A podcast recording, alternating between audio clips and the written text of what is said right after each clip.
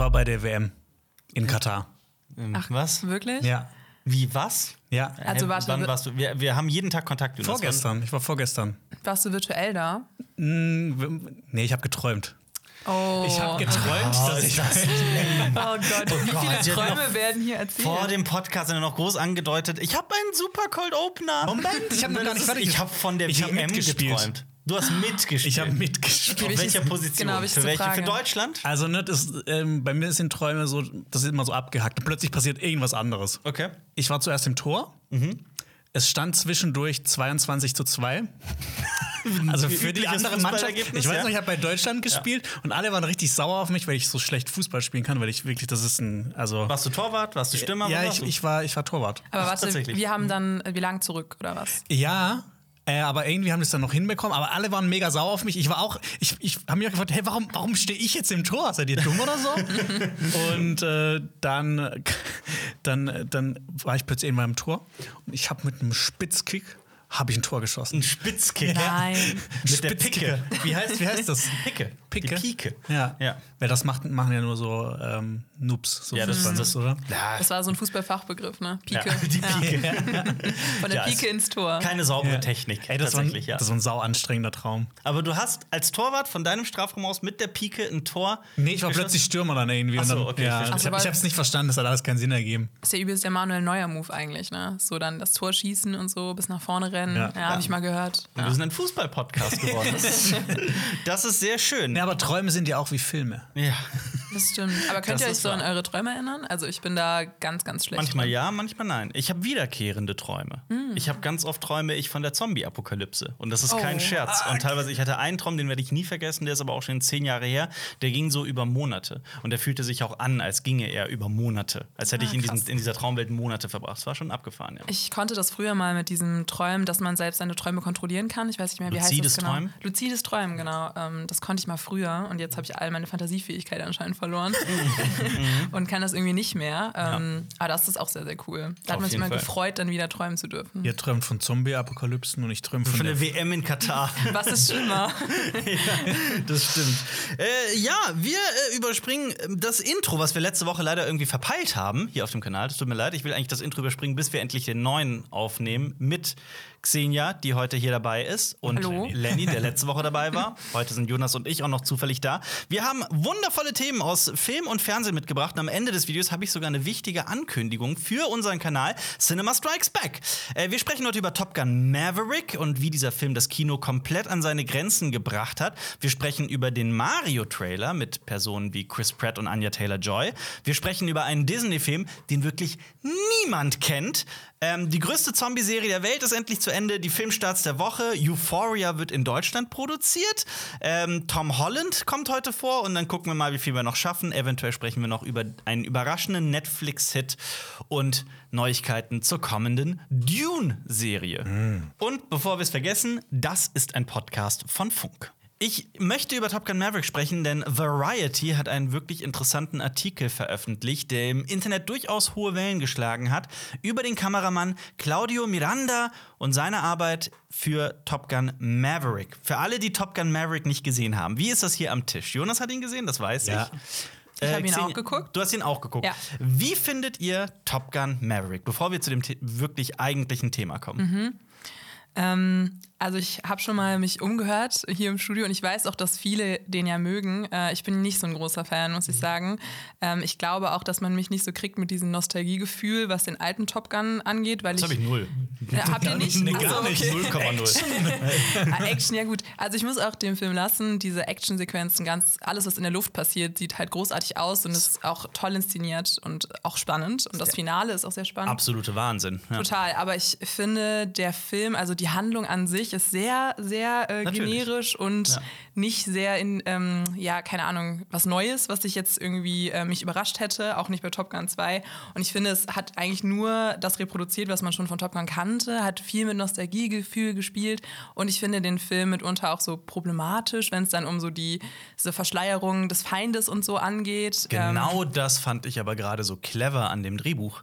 Wirklich? Verrückt, weil Okay. ähm, genau das, ich wollte gerade eben schon einhaken, als du gesagt hast, äh, der erzählt ja nichts Neues, aber es ist ja wirklich so, dass hier der Feind Mhm. immer nur als der Feind bezeichnet wird und es komplett offen gelassen wird, ob das jetzt eine Terrororganisation ist, ob Mhm. das ein Staat ist, welcher Staat es ist. ist das, natürlich denken dann alle sofort an, ah, es ist bestimmt Russland, China, wer Mhm. auch immer, aber das lässt der Film halt komplett offen und gibt sich halt völlig unpolitisch. Und ich fand das irgendwie sympathisch. Krass, weil Ja. ich muss sagen, ich fand es eher gefährlich, dass er so unpolitisch tut, aber dann doch politisch ist. Also ich glaube, dadurch kann ja was entstehen, weil man ja trotzdem so diese Ikonografie, die man schon von Top Gun kennt, also einfach dieses, wir haben so diesen bedrohlichen Feind und wir als Amerika, als patriotisches Land, äh, müssen uns verteidigen und bilden so Elite-Soldaten aus, ähm, die dann so einen Krieg spielen, der aber eigentlich nicht real ist. Also dann so das auszuklammern von so jeglichem politischen Kontext, glaube ich, stößt mir so ein bisschen auf. Aber ich, ich verstehe auch ein Ja, bisschen ja. deinen Punkt.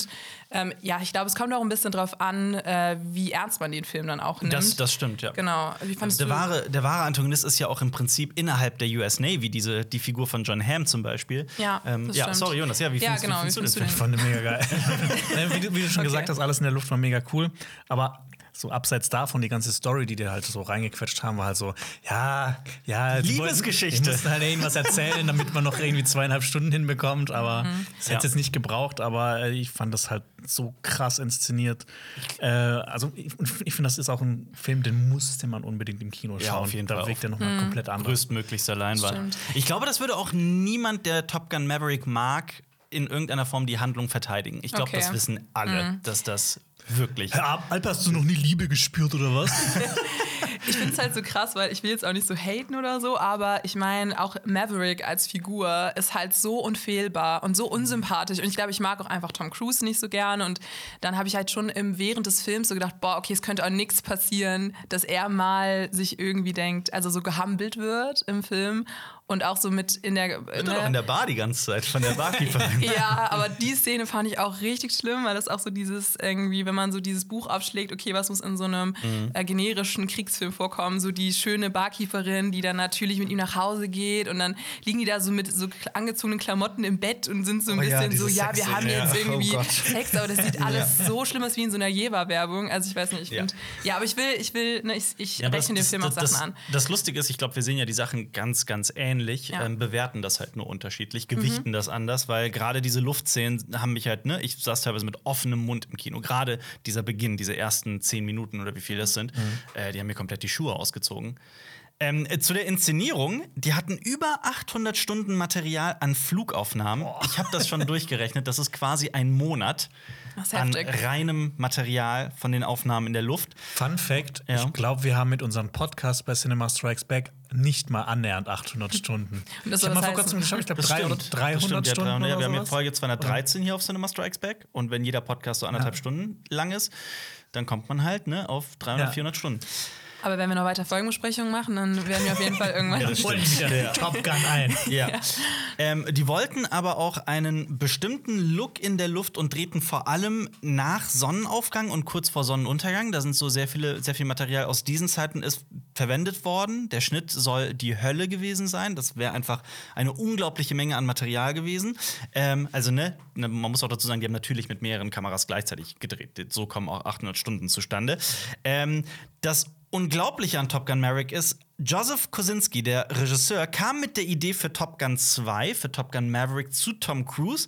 Und Tom Cruise hat ihm wirklich einfach, wirklich, er hat YouTube angemacht und gezeigt, guck mal hier, das sind echte Navy-Piloten auf YouTube, die machen krasse Flugmanöver, Loopings, Schrauben, was weiß ich, ähm, und filmen das mit ihren GoPros. Und das sieht ja schon, so eine moderne GoPro sieht ja nicht unbedingt schlecht aus.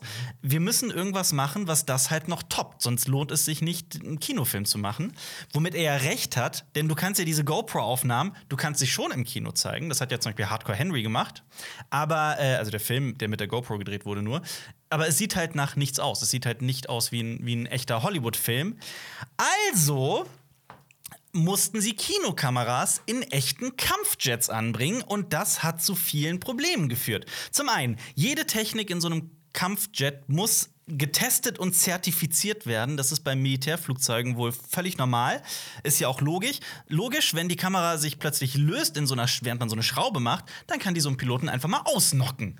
Also deswegen muss sie auch extrem gut ähm, befestigt sein. Das ist übrigens so ein echt langer Variety-Artikel, der das, der das alles erklärt und das ist mega faszinierend.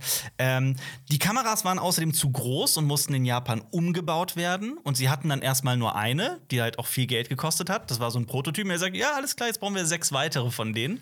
Ähm, dann passten die Kameras aber immer noch nicht rein. Dann mussten die mit den Ingenieuren von der Navy aus diesem Flugzeug immer mehr rausholen, bis die Kameras reingepasst haben. Und sie brauchten auch noch in der Luft, dann hat die Stromzufuhr nicht gereicht. Das heißt, auch das Elektrizitätsproblem mussten die irgendwie lösen. Und der Cast, der teilweise echt im Flugzeug saß, die haben halt die G-Kräfte nicht ausgehalten. Also die G-Kräfte sind ja das, was auf einen wirken, wenn man plötzlich die Geschwindigkeit ändern und so weiter. Das ist halt die mehrfache, äh, also das ist halt, das ist eine hohe Belastung. Und ähm, die mussten drei Monate trainieren, um die G-Kräfte zu ertragen. Und auch für die Kameras waren diese G-Kräfte eine Belastung, weil die halt äh, die Sorge hatten, und das ist wohl auch scheinbar teilweise passiert, haben sich Schrauben und Bolzen innerhalb, also in, in der Kamera gelöst. Krass. Wow. es ist völlig, völlig irre, was dieser Film tun musste, um diese Luftaufnahmen zu, krie- zu, zu, zu, zu äh, kreieren. Und das Besondere ist, der ist jetzt auch, ich glaube, diese Woche wird, wird der sogar noch mal ins Kino gebracht, sodass man den noch mal gucken kann, falls man das verpasst hat. Das ist ja krass, ey. Unfassbar. Also wenn man mal überlegt, was dahinter steckt, dann hat man vielleicht noch mal eine andere Wertschätzung auch für so diese Aufnahmen. Ne? Auf jeden Fall. Das sieht ja auch krass aus. Also ich glaube, so viele Szenen hat man halt kaum bis gar nicht gesehen. Ähm, genau, also aus dem Flugzeug heraus. Und ich muss aber auch sagen, man, man hat- ohne das zu wissen, habe ich auch mir beim Kino gedacht, wenn man jetzt so nochmal kritischer wird, es könnte auch CGI sein. Also ich glaube, man hat dann ja doch, ist so sehr gewöhnt auch an so computergenerierte Bilder von so Szenen. Und mir ist das jetzt gar nicht so richtig aufgefallen, dass das nicht CGI ist. Aber mit diesem Wissen ne, kann man natürlich auch sagen, wow, ähm, Ja. ne? Applaus. Ja, in Top Gun 3, dann setzen die noch mal eine Schippe drauf und dann drehen die alles mit den, mit den Flugzeugen.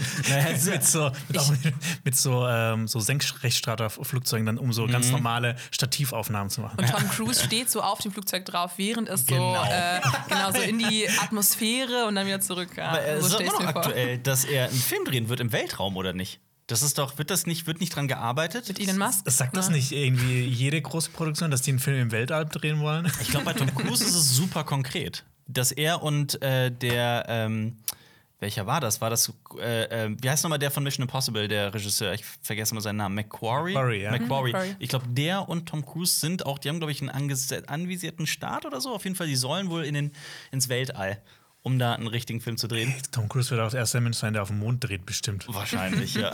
Ja, kann ich mir auch vorstellen. ja. Apropos Tom Cruise, wisst ihr auch, wer gerne rumcruist? Super Mario. Bei Auf Super der Mario Kart. Regenbogenstrecke. Ja, genau, da ist ja ein neuer Trailer rausgekommen. Habt ihr den gesehen? Ja, ich habe ihn gesehen. Cool. Ganz das frisch. Nächstes Thema. Wie findet ihr den denn? Äh, äh, also ich habe den im, extra im Originalton geguckt, weil ich hören wollte, wie sich das mit Chris Pratt so entwickelt, ob mein, ne, meine, meine Kritik, dass, dass Chris Pratt Mario spricht, ob die immer noch äh, aktuell ist. Und ja, sie ist aktueller denn je. Also ich finde äh, die Stimme immer noch nicht cool. Fand, dass das eine komische Wahl ist. Davon abgesehen fand ich den Trailer aber echt fantastisch. Ich fand den echt gut. Ja, stimme dir zu. was sagst du zu Charlie Day? Ja, großartig. Also da finde ich, das kann, konnte ich schon wieder eher akzeptieren, auch wenn ich nicht weiß, warum. Ähm, ist ja eigentlich, hat der nicht eher einen irischen Background, Charlie Day? Ich weiß es Das nicht. klingt ein bisschen Aber so. ähm, ja, oder auch, ich fand richtig gut, fand ich äh, Anya Taylor Joy als äh, Prinzessin Peach. Da, Hat äh, gepasst wie die Faust aufs Auge, fand ich. Ja. total. So audiovisuell. Also ich finde auch der Trailer, es ist unfassbar, wie gut der aussieht und dann auch, äh, wie so diese Geschichte so langsam sich so zusammenfügt in meinem Kopf, dass man sich das vorstellen kann, dass darüber ein Film gemacht wird. Weil ich meine, man kennt ja die Spiele, man weiß ja dann vielleicht nicht genau, welche Handlung da jetzt ausgewählt wird, aber ich finde, das klang richtig spannend und auch diese Humorszenen haben mir voll gut gefallen im Trailer. Ich muss mich outen. Ja. Ich bin kein Mario-Fan. Es, geht, aber äh, dieser Film ist mir relativ egal. Also da- dafür, dass er jetzt gerade so viel, ne, wegen Chris Pratt auch so viel Aufsehen gibt, ist dieser Film so egal. Ich fand den Trailer ganz nett und es, es interessiert mich so null, ey. Aber du hast auch mit den ganzen Easter Eggs und so nichts anfangen können, dass man die Regenbogenstrecke sieht, dass die Kart fahren, dass man tatsächlich sieht, wie Mario auf irgendwelchen Blöcken rumspringt. Nee. Die ganzen das und mussten Toads. die ja machen. Ich finde schon, dass das eine sehr krass an so alte Spielzeiten erinnert. Also Ah, ich finde ja. schon, dass äh, dieser, also der Trailer an sich hat mir schon gut gefallen, weil er da eben genau das inkorporiert hat. So, okay, man hat ein Gefühl jetzt ein bisschen von Handlung bekommen, von den Voice-Actern und Ja. eben auch so von der Welt und was, alles, was man mit Mario verbindet. Ja. Nö, also ich finde es gut, aber ich muss auch sagen, ich ist jetzt nicht der Film, den ich am meisten Ja, ich auch, erwarte. um Himmels Willen, Nee, eh nicht, ja. ja. Vor allem Illumination, das Studio hat ja eh, finde ich, viele eher mehr, mehr mittelmäßige als gute Filme gemacht. Mhm. Minions und so weiter, um das alles mal hier kurz anzubringen. Aber ähm, ich fand den auch vom Look her tatsächlich echt, ich fand den, ich finde den Trailer Ja, sieht gut aus. der sieht echt gut aus. ja, Schön kann man bunt. nichts sagen. Ja. Ähm, und Bowser, Jack Black. Das passt auch wie die Faust aufs Auge. Also da war ich sogar komplett überrascht, wie sehr mich das abgeholt hat.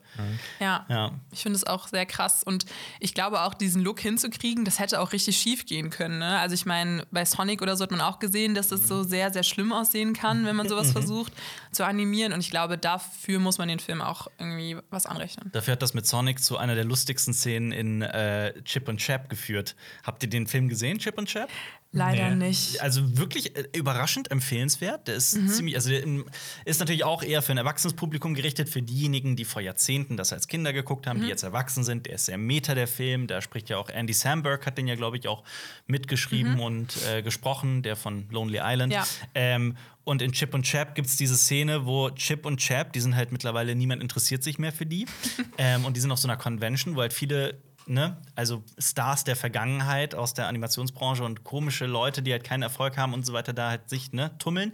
Und da ist unter anderem Early Sonic. Ich glaube, der hieß Early Sonic. Also ne, die erste Version von dem Nein, Sonic geil. aus dem Trailer und, und sagte, dass er eigentlich der wahre Star ist und dass er verarscht wurde und hintergangen wurde. Super witzig. Und es gibt mehr so echt krasse Gags in dem Film, die äh, wirklich cool sind. Also ich kann, den, ich kann den durchaus empfehlen. Der macht Spaß. Aber ist der auch ähm, mit so animiertem und ähm, echten Menschen, Ja, also im Real Life? Vor allem sind Chip und Chap unterschiedlich animiert. Der eine Ah, ist okay. ganz oldschool, wie damals in der Serie, und der andere hat sich, ne, in Anführungsstrichen, operieren lassen. Oh, ist und ist halt jetzt die neue. Also, ne, ist jetzt in ist 3D jetzt- und das so. klingt richtig kreativ. Ja, du hast so oft davon jetzt erzählt, aber ich hab, Der ist, der muss ist, mir den jetzt mal Ich aufschreiben. finde den auch nicht großartig, nur um Himmels Willen. Das ist nicht der Wie beste heißt Film der nochmal genau? Äh, also im Original heißen die ja noch nicht mal Chip und Chap, sondern Chip und Dale. Oh, Ähm, das wissen jetzt hier nur die Chip Ultras. und, Chip und Günther. äh, Chip und Chap, die Ritter des Rechts. Ach 2020. so, echt, das ist ja wie in einem Wie die Song. Serie, genau. Ja. Ja. Ähm, von daher. Kommt auf meine, auf meine Liste Filme noch schauen. Filme noch schauen. Geil. Hast du auch so eine Liste, Alper? Ich habe natürlich, so, ich hab natürlich so eine Liste. Ja, Hast okay. du keine? Doch, natürlich habe ich auch so eine, aber die heißt nicht Filme nur schauen. Ja. ja. Die heißt Must See, weißt du, weil Ach, ich bin komm. ja Gen Z, ich äh, mache alles auf Englisch. Die alles auf Englisch machen. Nicht Die Filme noch schauen. Aber bei mir heißt es auch, glaube ich, To-Watch-Liste. Also ich, ich vereine das gerne, das Deutsche. Also und das Englische. Englische. Ja. Okay, aber es Ah, gibt ja. ja nicht nur Filme noch schauen, es gibt auch noch Spiele noch spielen und Serien noch schauen, Brettspiele noch spielen und Bücher noch lesen. Aber gehst, gesagt, Bücher noch buchen. gehst du da nach einem Prinzip vor oder ist es so ein bisschen, ähm, Random. also dann schon random, worauf du Bock hast oder chronologisch? Äh, also ich mache jetzt nicht wirklich alles drauf, was ich sehen will, sondern nur so Sachen, wo ich weiß, das werde ich wahrscheinlich vergessen. Also ich werde mir jetzt nicht aufschreiben, hey, guck mal irgendwie noch, was war House of the Dragon. House of the Dragon oder Bones and All oder sowas. Mhm. Das, wei- das kann ich mir noch merken. So neue Kinofilme nicht, sondern eher so Sachen, die da Leute mal empfehlen und die man nicht so Ja, auf dem Schirm genau. hat und so. Ja. Ja. Ja, es ist gut, wenn man gerade da sitzt und nicht weiß, was man gucken soll. Dann ist diese Liste echt praktisch. Nee, Mhm. die ist, die ist inzwischen so lang, dass ich auch so ein bisschen erschlagen bin. Immer so, ah, okay, shit. Ja, das, das Ja, ist wahr. Kacke. Ja. Also, habt ihr auch so Filme, die so riesig sind und so sperrig, dass ihr nie den Bock findet, die zu gucken? Ich hab's, es gibt bei mir so ein paar. Zum Beispiel, ähm, Es ist nicht leicht, ein Gott zu sein, Ja, ist das so ein ist bei Film. mir auch drauf. Dieser russische, über dreistündige Schwarz-Weiß-Film, der so eine weirde Mischung aus irgendwie surrealer Kunst und Science Mhm. Fiction ist, aber irgendwie ist auch Fantasy-Mittelalter mit drin. Also ich verstehe noch nicht mal 100%, ich habe den noch nicht gesehen. Mhm. Ich verstehe noch nicht mal, worum der sich dreht, worum es da geht. Und es ist anscheinend äh, nicht leicht, ein Gott zu sein. Und wieso wolltet ihr den gucken? Also habt ihr dann einfach so das irgendwo gelesen, dass der sehenswert ist? Oder Äh, wenn du mal in den Trailer reinguckst, dann weißt du, warum man das sehen will. Das sieht so Okay. abgefahren, abgefuckt aus. Krass. Mhm. So, sowas, so Bilder, die man halt noch nie gesehen hat.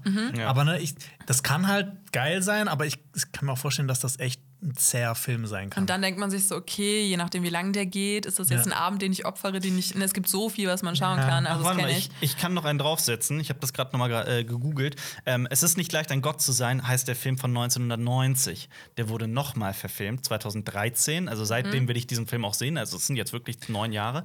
Oh Ähm, Und äh, der wurde verfilmt unter dem Titel Es ist schwer, ein Gott zu sein. Oh mein Gott, Ja. okay. das, das, Meta- Meta-Commentary auf den Film. Es ist schwer, diesen Film zu gucken. Ja, absolut. Und der ist halt von äh, Arkadi und das ist eine Romanverfilmung von Arkadi Von und Bak- Boris. Strugatsky. Und Strugatsky kennt man, wenn man so ein bisschen in Science Fiction steckt, weil die äh, unter anderem Dings geschrieben haben. Picknick am Wegesrand. Picknick am Wegesrand, woraus der sowjetische Film Stalker gemacht wurde von Andrei Tarkovsky, der fantastisch ist, aber den Jonas hasst. Ich hasse den nicht. Man kann nicht, man kann, wie kann man den Stalker nicht mögen, aber dann Hook als besten Film der Welt bezeichnen? Ich, mein, das- verstehe es nicht. Das wollte ich nämlich auch gerade sagen, weil ich finde so Tarkovsky-Filme, ich habe Ja. nämlich nur Stalker und Solaris gesehen, sind auch bei mir immer so auf der Watchlist drauf und ich wollte mal Oh ja. irgendwie Ja, so frühere ich. Filme auch von ihm schauen. Ähm, ich glaube, es gibt auch, auch diesen einen, der auch so eine Kriegsthematik irgendwie in den Vordergrund nimmt. Du meinst äh, Ivans Kindheit? Genau, Ivans Kindheit und ähm, weil ich halt auch Solaris richtig gerne mochte, war ich dann so ein bisschen, boah, das äh, ne, gebe ich mir dann mal oder mich dann wirklich in so Regisseure reinzufuchsen, Regisseurinnen. Aber wann hat man da die Zeit für? Und dann Ja. hat mir letztens noch fünf äh, Western-Filme empfohlen, die ich jetzt auch noch alle gucken muss. Also, Aber ich habe auch noch so eine Sache, die hast du mir, Alper, vor Mhm. etlichen Jahren empfohlen, mal zu schauen. Oder auch ganz vielen Leuten hast du die empfohlen. Aber irgendwie komme ich dann, ne, man braucht die Zeit einfach. Babylon 5? Babylon 5. Ja, kann ich absolut verstehen. Das ist die beste Science-Fiction-Serie, die ich vielleicht je gesehen habe, aber die ist so sperrig. Und vor allem, wenn du es mal machst, sch- skip die erste Staffel. Guck die letzten zwei Folgen der ersten Staffel, liest dir einen Recap durch. Lass mal Folgenbesprechung zu machen. Oh Gott. Oh Gott. wenn wir mal nichts zu tun haben. Und man muss dazu sagen, was damals so wirklich wegweisende, bahnbrechende Special, also Visual Effects waren. Also Mhm. da wurden Raumschiffe und so weiter animiert, was damals wirklich noch, das sieht heute so lachhaft aus. Mhm. Also das tut mir einfach leid. Es ist nicht gut gealtert, vieles darin. Äh, es gibt auch ein paar Folgen, die sind eher so auf der Weird-Skala. Nichtsdestotrotz, die Serie ist fantastisch. Ich, ja, Okay. aber ich verstehe Auch nicht absolut, dass man nicht dazu kommt. Ich, Ja. Es gibt es nicht als Roman, den man einfach lesen kann, oder?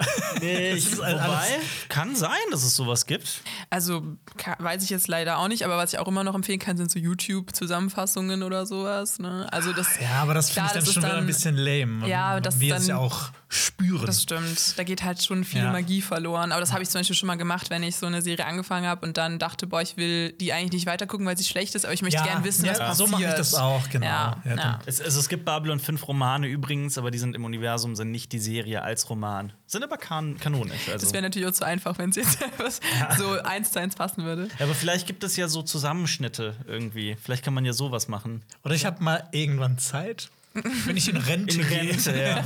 Ja, verstehe ich. Oh, oh. auch einfach super viel, ne? Jede Folge ist eine Stunde lang oder so und teilweise hat eine Staffel halt 24 Folgen oder so. Das, Oh, ist echt, okay. das ist echt viel. Das ist halt wirklich lang. Das Witzige ist auch, dass das nicht die einzige Serie ist, wo jetzt ein Babylon drin vorkommt, weil es gibt ja auch Babylon Berlin. Und dann kommt nächstes Jahr noch Babylon raus. von, äh, ja, von, Ja. Ähm, wieso vergesse ich immer Damien Chazelle? Ja. ja dem La La Land. Auch immer, wenn ich den Namen Damien Chazelle höre, dann muss ich an eine Gazelle denken. Wegen Damien. Gazelle. Ja. Chazelle, Gazelle, Gazelle. ja.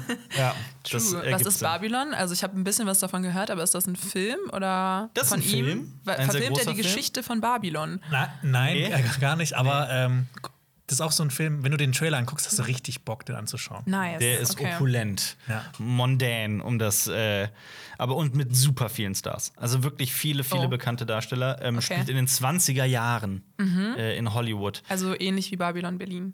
Äh, aber jein, Berlin. aber es geht halt viel mehr darum, wie die Talkies kommen, also die, die Mhm. der Stummfilm äh, ähm, abgelöst wird und der Sprachfilm kommt. Also, der Also so ein bisschen so ein Referenzwerk von Hollywood auf Hollywood. Das Ja. kennt man natürlich auch, Ja. aber schon eine spannende, also Oscar gerade Bait. als ja genau, ähm, gerade so als Filmwissenschaftlerin oder Ja. Filmwissenschaftler natürlich spannend. Aber ich meine, hör dir mal diese, diese Liste an Schauspielern an: Margot Robbie, Olivia Wilde, Brad Pitt, Samara Weaving, Tobey Maguire, äh, Catherine Waterston, ähm, Spike Johns Flea spielt mit, ne? Der von, Mhm. der von Red Hot Chili Peppers, ne? Bassist, ja. Ja.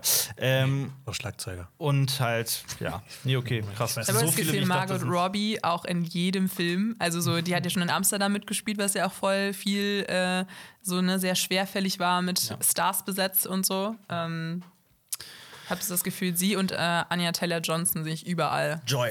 Äh, Joy, sorry. Ja, Ja, sehe ich überall momentan. Voll. Und wir haben das noch gesagt, als The Witch damals rauskam. Boah, die muss man irgendwie auf dem Zettel haben, Anya Taylor Joy. Ähm, und dann jeder Film, den ich mit, ihm, mit ihr gesehen habe, war so groß. Also da war sie teilweise immer der, der absolute Star. Ich erinnere mich noch an äh, äh, Glass, hieß der, ne? Glass. Glass, Ja, ja. genau.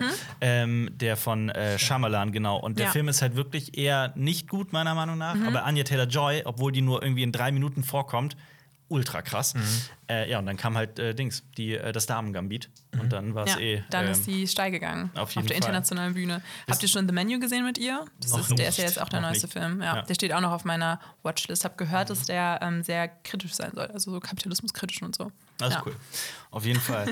ähm, ist Triangle of Sadness aber auch und den will ich jetzt endlich am Wochenende gucken. Ah, Auf wirklich? jeden Fall, okay, auf jetzt jeden doch. Fall, ja. Das ist einer, also ich würde sagen, einer der besten Filme des Jahres. Mhm. Würde es auf jeden Fall in mein, meine Top 10 schaffen. Tatsächlich. Die bringen wir ja auch bald, diese Videos. Die Mhm. Ja. Top 10 des Jahres und was äh, ähm, die Flop 10 des Jahres Ja, ist. und die Leute draußen können dann auch eine Top 10 Filme noch schauen, anlegen. Absolut. Wisst ihr, was nicht steil geht? Der, der, der neueste Film von Disney Animation. Wo wir gerade eben bei Illumination waren, sind wir jetzt bei Disney Animation. Habt ihr schon von dem Disney-Film Strange World, Fremde Welt, gehört? Wirklich gar nichts. Also ein ähm, Kommilitone von mir hat irgendwie letztens erwähnt, er will in den neuen Disney-Film gehen. Und da war ich dann so ein bisschen, welcher neue Disney-Film? Ich habe nichts davon mitbekommen. Niemand. Niemand hat von diesem Film gehört. Ähm, und es wird, so wie es aussieht, der größte Kinoflop des Jahres. Worum geht's in Strange World? Äh, es geht um so eine Fantasiewelt, um eine Fantasiestadt, die halt nicht wirklich existiert, nämlich Avalonia. Und äh, Avalonia ist irgendwie am Rande der, von so einer großen Gebirgskette und noch nie hat ein Mensch diese Gebirgskette überschritten. Aber es geht um einen Abenteurer, Abenteurer der so Indiana Jones-mäßig so ein ganz großer berühmter äh, Abenteurer ist, der in fremde Gebiete vordringt und er will der Erste sein, der diese Ber Gebirgskette über. Ne? Ich glaube, Avalonia kommt von Avalon aus der Artus-Saga. Ja. Und es gibt auch Avalone bei Herr der Ringe. Die Mhm. ja. verlorene, die Genau. versunkene. Kommt einem bekannt vor. Wie beschriebenes Blatt, dieses Wort. ähm, ja, und äh, bei so einer Expedition, um die Berge zu überqueren, verschwindet er und sein Sohn bleibt zurück und ähm, findet quasi dort ähm, so eine Pflanze, die Energie erzeugen kann und damit bringt er Avalonia, der Stadt, den größten, ähm, die, größte technische Errungenschaft, die es gibt, nämlich Energiestrom und ähm, wird ein Bauer und pflanzt diese Pflanzen an ähm, bis irgendwann diese Pflanzen aus dem Nichts ihre Energie verlieren und äh, sie die Berge überqueren müssen, um rauszufinden, was da los ist. So ungefähr ist die Geschichte. Das klingt so ein bisschen wie Matrix mit Pflanzen.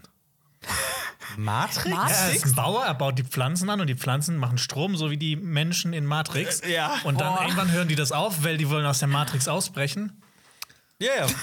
Boah, ja, voll. Ja, Sehe ist ich, voll, sehe ich richtig. voll derselbe so recht, Film Jonas. quasi. Ja. Ne, er geht über die Berge ne, und dann ist das so, als ob die aus der Matrix raus. Das, das, das, das Verrückte ist, dass ich genau sehe, was du meinst. Ich verstehe, was du meinst. Ich gar nicht. ich bin ehrlich. Aber ich, ich, ich muss sagen, ich finde, das ist auch so eine Disney-Trickkiste. Also so, ich meine, bei Tangled war doch schon der Plot auch, dass diese Pflanze, die dann irgendwie, okay, Spoiler, ein bisschen vielleicht von der Backstory von äh, Rapunzel. Nicht spoilern. Okay, aber so eigentlich weiß man das direkt, wenn man in den Film geht. Also es ist eigentlich so die, die in den ersten fünf Minuten wird das erzählt, Ich habe den noch nicht gesehen, deswegen Ah, kann ich das okay. nicht sagen. Das weiß man eigentlich auch so direkt wie die Erklärung, die ich gerade zu Matrix und den Pflanzen. Ja, ja, ja. ähm, ja, okay, dann sage ich es nicht. Aber auf jeden Fall ist so diese, diese Idee, dass Pflanzen irgendwie uns Energie geben, ist ja schon jetzt auch nichts Neues. Ich muss sagen, auch dieser Titel, also Ja, der, der der reizt mich jetzt nicht so. Generischer kann ein Titel nicht sein. Strange Ja. World. Ja, also deswegen, ich weiß nicht, ich, was, wieso sollte ich in den Film gehen? Wie wichtig findet ihr Titel bei Filmen? Finde ich eine sehr Oh, das berechtigte schon Frage. sehr wichtig. Also Ja. wenn, man, wenn man überhaupt nichts über den Film weiß, dann muss der Titel einen schon catchen. Und manchmal gibt es Es so. ist nicht leicht, ein Gott zu sein. Es ist so ein Titel, der mich sofort gecatcht hat, weil ich mir dachte, endlich versteht mich jemand. Nein, kleiner Scherz. Ja, ja, ich weiß nicht, auf welchem Roman das basiert, ein Narziss und Goldmund. Ich finde diesen Titel, der schreckt mich sowas von ab. Ja. Weil das klingt wie so eine Deutsch-LK-Lektüre. Ja, ne? genau. Ja, ja. Ist es es ja auch wahrscheinlich. wahrscheinlich. Ist, ist es auch. ähm, ich, es gibt noch einen deutschen Film, den ich richtig gut finde. Boah, ich überlege gerade. Da hat. Ähm, Ich, ich schau nach.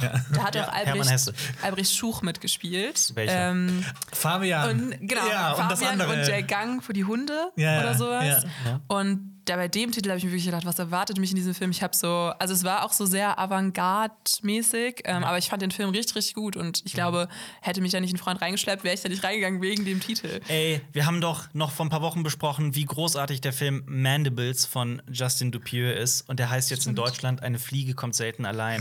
Und ich, und ich, und ich kann doch mich jetzt nicht vor die Kamera setzen und Leuten sagen: Leute, wisst ihr, welchen Film ihr unbedingt gucken müsst? Eine Fliege kommt selten allein. Das ist ja unfassbar. Musst auch noch so betonen, eine Fliege kommt selten alleine. Ja, genau. Das ist wirklich wie täglich grüßt das Murmeltier ähm, und dann irgendwie so eine Rom-Com. Es klingt irgendwie ganz, ganz schlimm. Wobei ich und täglich grüßt das Murmeltier sogar ganz gut finde als Titel. Also Wirklich? der, der hat sich irgendwie bei mir ins Gedächtnis gebrannt. Ich kenne den nicht als Groundhog Day. Ah, Ich kenne okay. den als und täglich grüßt das Murmeltier. Krass. Ja, okay, aber das ist ja dann immer so das Erste, was man sagt. Irgendwie auch, ah, so ne, deutsche Titel sind dann immer umständlicher und müssen dann noch einen Untertitel haben, Ja. ähm, weil irgendwie dann die Deut das deutsche Publikum verwirrt ist, wenn da ein englisches Wort drin vorkommt oder so. Das, Ähm. das, das Beste, der beste Titel, den ich dahingehend äh, kenne, ist auch ein Film mit Tom, äh, mit, mit äh, Bill Murray. Mhm. Ähm, der heißt im Original Blast, also einfach nur B-L-A-S-T, Blast. Nee, sorry, Blödsinn. Der heißt Where the Buffalo Roam. äh, where the, sorry, Blödsinn. Where the Buffalo Roam. Warte, Rome, also so, wo, er, wo der, wo Wo der die- Büffel brüllt. Nee, Roam ist, ist Roam nicht eher. wo Roaming so, so wieder, wieder rumchillt. Ah, okay. nee, wie heißt das? Wo der, wo der Büffel so rumchillt. herumwandert. ähm, Alles klar. der spielt, ja genau, umherwandert, schlendert. Ähm, Ein Büffel kann schlendern. Wo die alles Büffel klar. Mhm. schlendern, äh, grasen. Ähm, er spielt darin Hunter S. Thompson, den also dieselbe, Mhm. ne, denselben Menschen, denselben Gonzo-Journalisten, den es auch um den es in Fear and Loafing in Las Vegas geht, der da von Johnny Depp gespielt wird. Und dieser Film heißt in Deutschland Blast. Wo die Büffel röhren. Und ich finde diesen Titel so schlimm.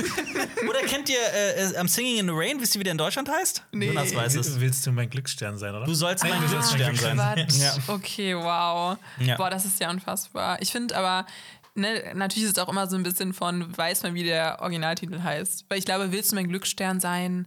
Ich meine, das- der Film ist ja auch schon älter. Finde ich, passt Ja. dann schon in die Ära. Ähm, aber natürlich ist Singing in the Rain iconic. Ja. Ähm, Eben.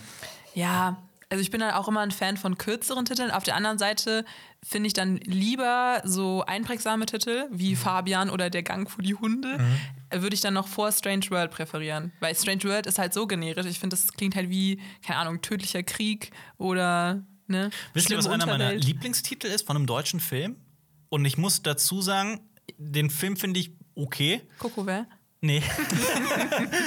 äh, Vincent will mehr. Ich habe immer den Titel So, geliebt. mit- Weil also- mehr mit Doppel-E, ne? Aber das ist natürlich ein Wortspiel, aber äh, ich fand den immer, fand den immer toll, den Titel. Ja, Was doch. Poetisches, was Süßes, ist doppeldeutig. Zeigt schon im Film, dass es um etwas geht und auch um wen es geht.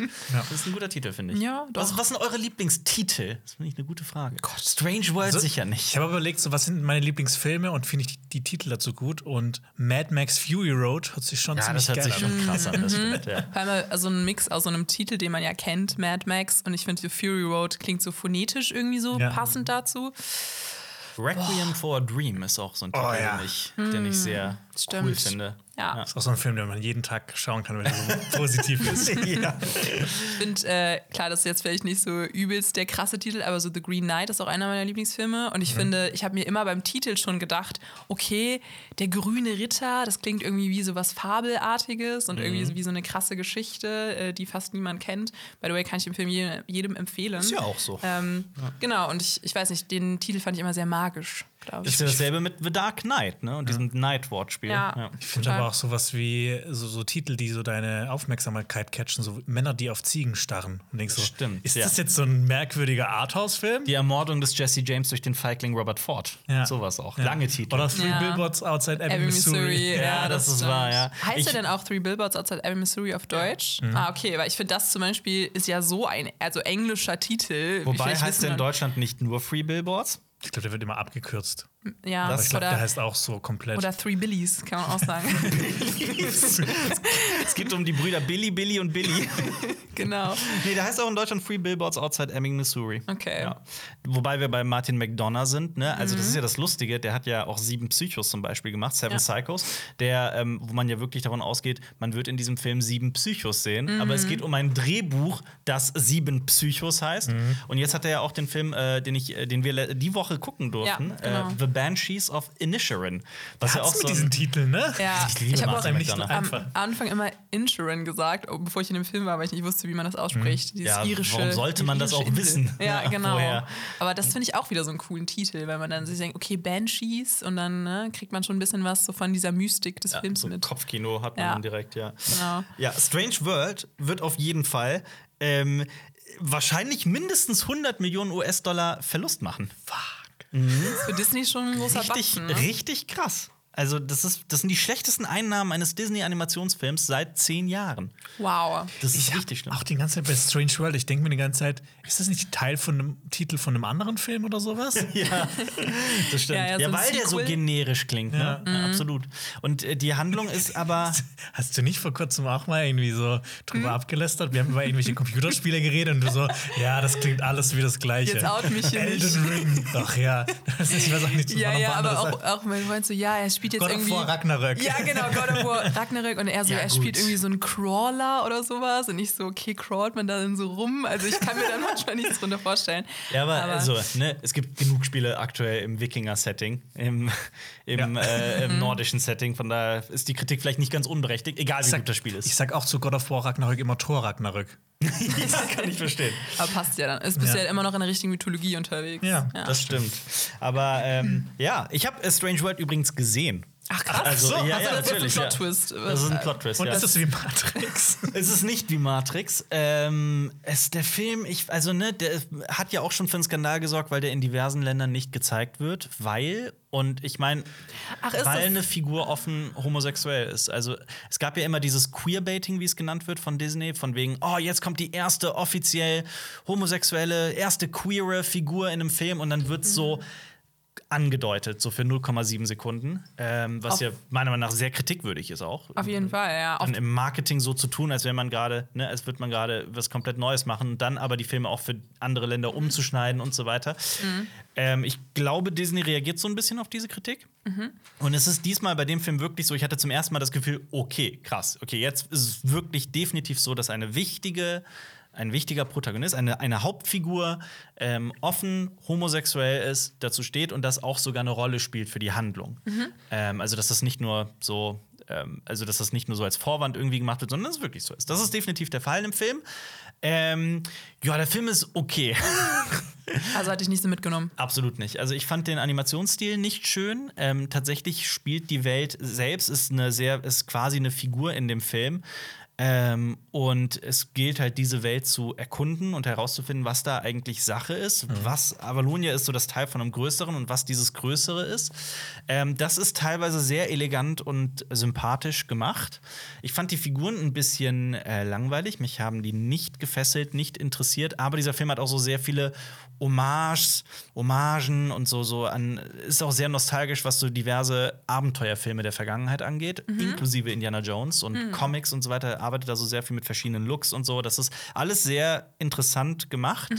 Am Ende fügt sich das für mich meiner Meinung nach alles ein bisschen zu sehr so, greift zu einfach alles so ineinander in der Handlung, im Drehbuch, aber ähm, er hat durchaus Spaß gemacht und ich habe schlechtere Filme gesehen und deswegen sage ich, für mich ist dieser Film durch und durch okay. Okay. Aber zum Beispiel, ähm, also 2002 kam auch ein äh, Disney-Film raus namens äh, Treasure Planet, Schatzplanet. Ähm, Ich Den liebe lieb ich den. auch, ja, ja. er ist so cool. ist halt ein Kultfilm geworden, Ja. aber der ist halt auch an den Kinokassen damals sowas von gescheitert. Und ich glaube, dass das bei, bei äh, hier, ich habe jetzt schon wieder den Namen vergessen von dem Film. Strange Ähm, World. Strange World. Ich wollte gerade Forgotten Stranger World sagen. Things. Ja. Ich glaube nicht, dass es bei Strange World passiert. Also ich glaube auch, dass so Schatzplanet ja damals, das war ja diese Phase von Disney, wo sie so ein bisschen rumexperimentiert haben, mit so The Prince of Egypt zum Beispiel. Auch Oh, so ein underrated Disney-Film. Der Hans Zimmer hat ja auch die äh, Musik gemacht dazu und so. Und Mhm. ich finde, der Film äh, holt mich jedes Mal ab. Also ich finde, das ist so, den ich erst später im Erwachsenenleben geguckt habe, aber dann so dachte, wow. Den habe ich an meinem Geburtstag geschaut. Ja, Hier dieses mir- Ja, genau. Damals im Kino. Ah, krass. Ich verwechsel aber auch immer, oder nee, immer wieder äh, der Schatzplanet mit Titan AE. Und ich finde Titan AE auch richtig geil und den kennt gefühlt auch Den hab irgendwie ich nicht niemand. gesehen, ja. ja. Mm, Du meinst aber, nee, okay, nee, dann, ich kenne ja auch noch Atlantis, das ist ja auch nochmal so ein Ja, äh, krasser Disney-Film ja. aus dieser Ära. Ja. Ähm, und ich glaube auch, dass dann Schatzplanet oder Treasure Planet da so ein bisschen Pech hatte, einfach in Ja. diese Phase zu rutschen, wo Disney einfach nicht so gutes Marketing betrieben hat oder so. Ich Der Look nicht. ist aber auch wirklich besonders, finde ich, bei dem Ja. Film. Also er ist ja so halb animiert und also halb handgezeichnet und halb am Computer entstanden.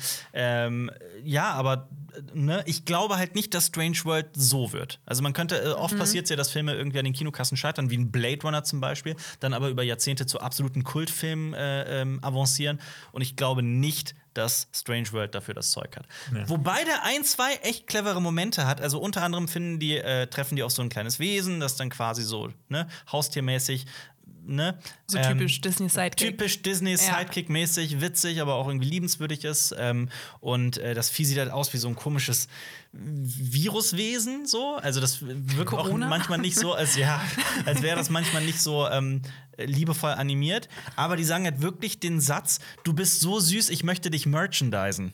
Und das fand ich, das fand ich echt witzig. Ja, okay. Aber irgendwie war ich der Einzige, der im Kino gelacht hat. Also irgendwas. Ja, aber voll gut, weil ich finde, da nimmt sich ja dann Disney mal selbst auf die Schippe. Ja, total, weil ja. ne, das ist ja auch das, was dann leicht für mich dann nicht mehr diese Disney, also vielleicht glorifiziert man das dann auch Mhm. aus meiner Generation heraus, aber ich denke dann noch an diese alten Disney-Filme zurück, die mich halt als Kind total begleitet haben. Also Ja. so, keine Ahnung, Bärenbrüder, ich liebe Bärenbrüder.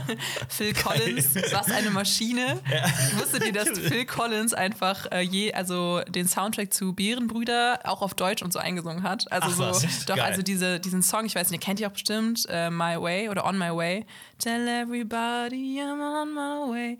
Nein? Okay. Ich schwöre, nee. Also, Ich auch nur. wenn Also, ihr den ne? Film kennt, dann äh, schreibt es mal in die Kommentare. Und es gibt dann auf Spotify, hat dann, oder kann man ne, auf jeglicher Plattform ähm, sich das dann mal anhören, weil Phil Collins hat dann halt zum Beispiel auf Deutsch den äh, Soundtrack gesungen, auf Italienisch, glaube ich. Und weil er halt einfach so viele Sprachen kann. Aber das Deutsche klingt dann auch immer so ein bisschen wie so ein Mhm. Ah, Ami, ja, der ja. halt dann Deutsch singt, weißt du? Das erinnert mich, wo wir eben bei Babylon waren, an die Frühzeit des Films, an die frühen Talkies, wie man sie nennt, wo die auch verschiedene Sprachversionen gedreht haben. Dann haben wir tatsächlich äh, so Stan äh, Laurel und Hardy zum Beispiel wirklich phonetisch gelernt, wie die Sprache, wie man das ausspricht. Und dann standen die da und haben das gesprochen. In Sprachen, die sie überhaupt nicht beherrschen. Das gibt's auch zu Deutsch. Aber ich Das mag das so eigentlich. weird. Ich finde das in der Musik voll geil, teilweise. Also, das wurde ja früher öfters mal gemacht, so, so Heintje oder sowas, dass die auch was Deutsches einsingen und du hörst halt draußen, ne, dass Ja. die jetzt keine Native Speaker sind zum Beispiel. Aber ich Ja. mag das voll gern. Ja, Absolut, Das ist auch ja, ganz charmant, aber der, der Film ist halt, hat so voll den speziellen Platz in meinem Herzen. Oder halt Mhm. auch, ne, ich weiß nicht, das Dschungelbuch oder so, damit ist man ja aufgewachsen. Und ich finde dann,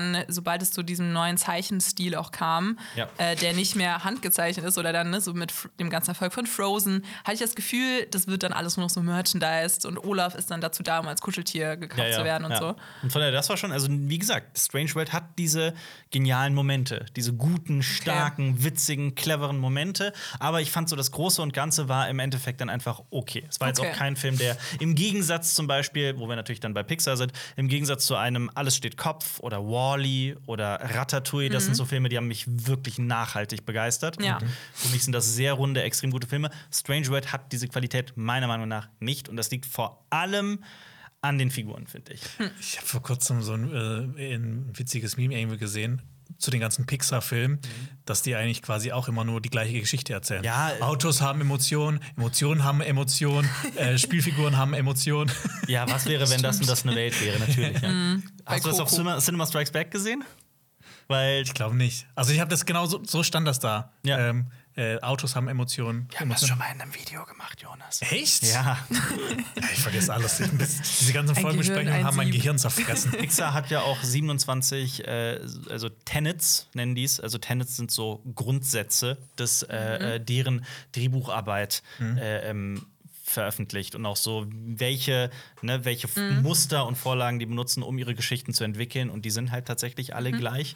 Ähm, Ja, und deswegen. Aber ne? ich finde es auch nicht schlimm per se. Also Nee, wenn man natürlich muss man so sich eine gewisse Innovation, glaube ich, beibehalten. Aber für mich, ich verbinde dann auch so was sehr Gefühliges immer mit Pixar. Also so, wenn ich nicht weine bei einem Pixar-Film, dann äh, hat der Film schon vielleicht was falsch gemacht.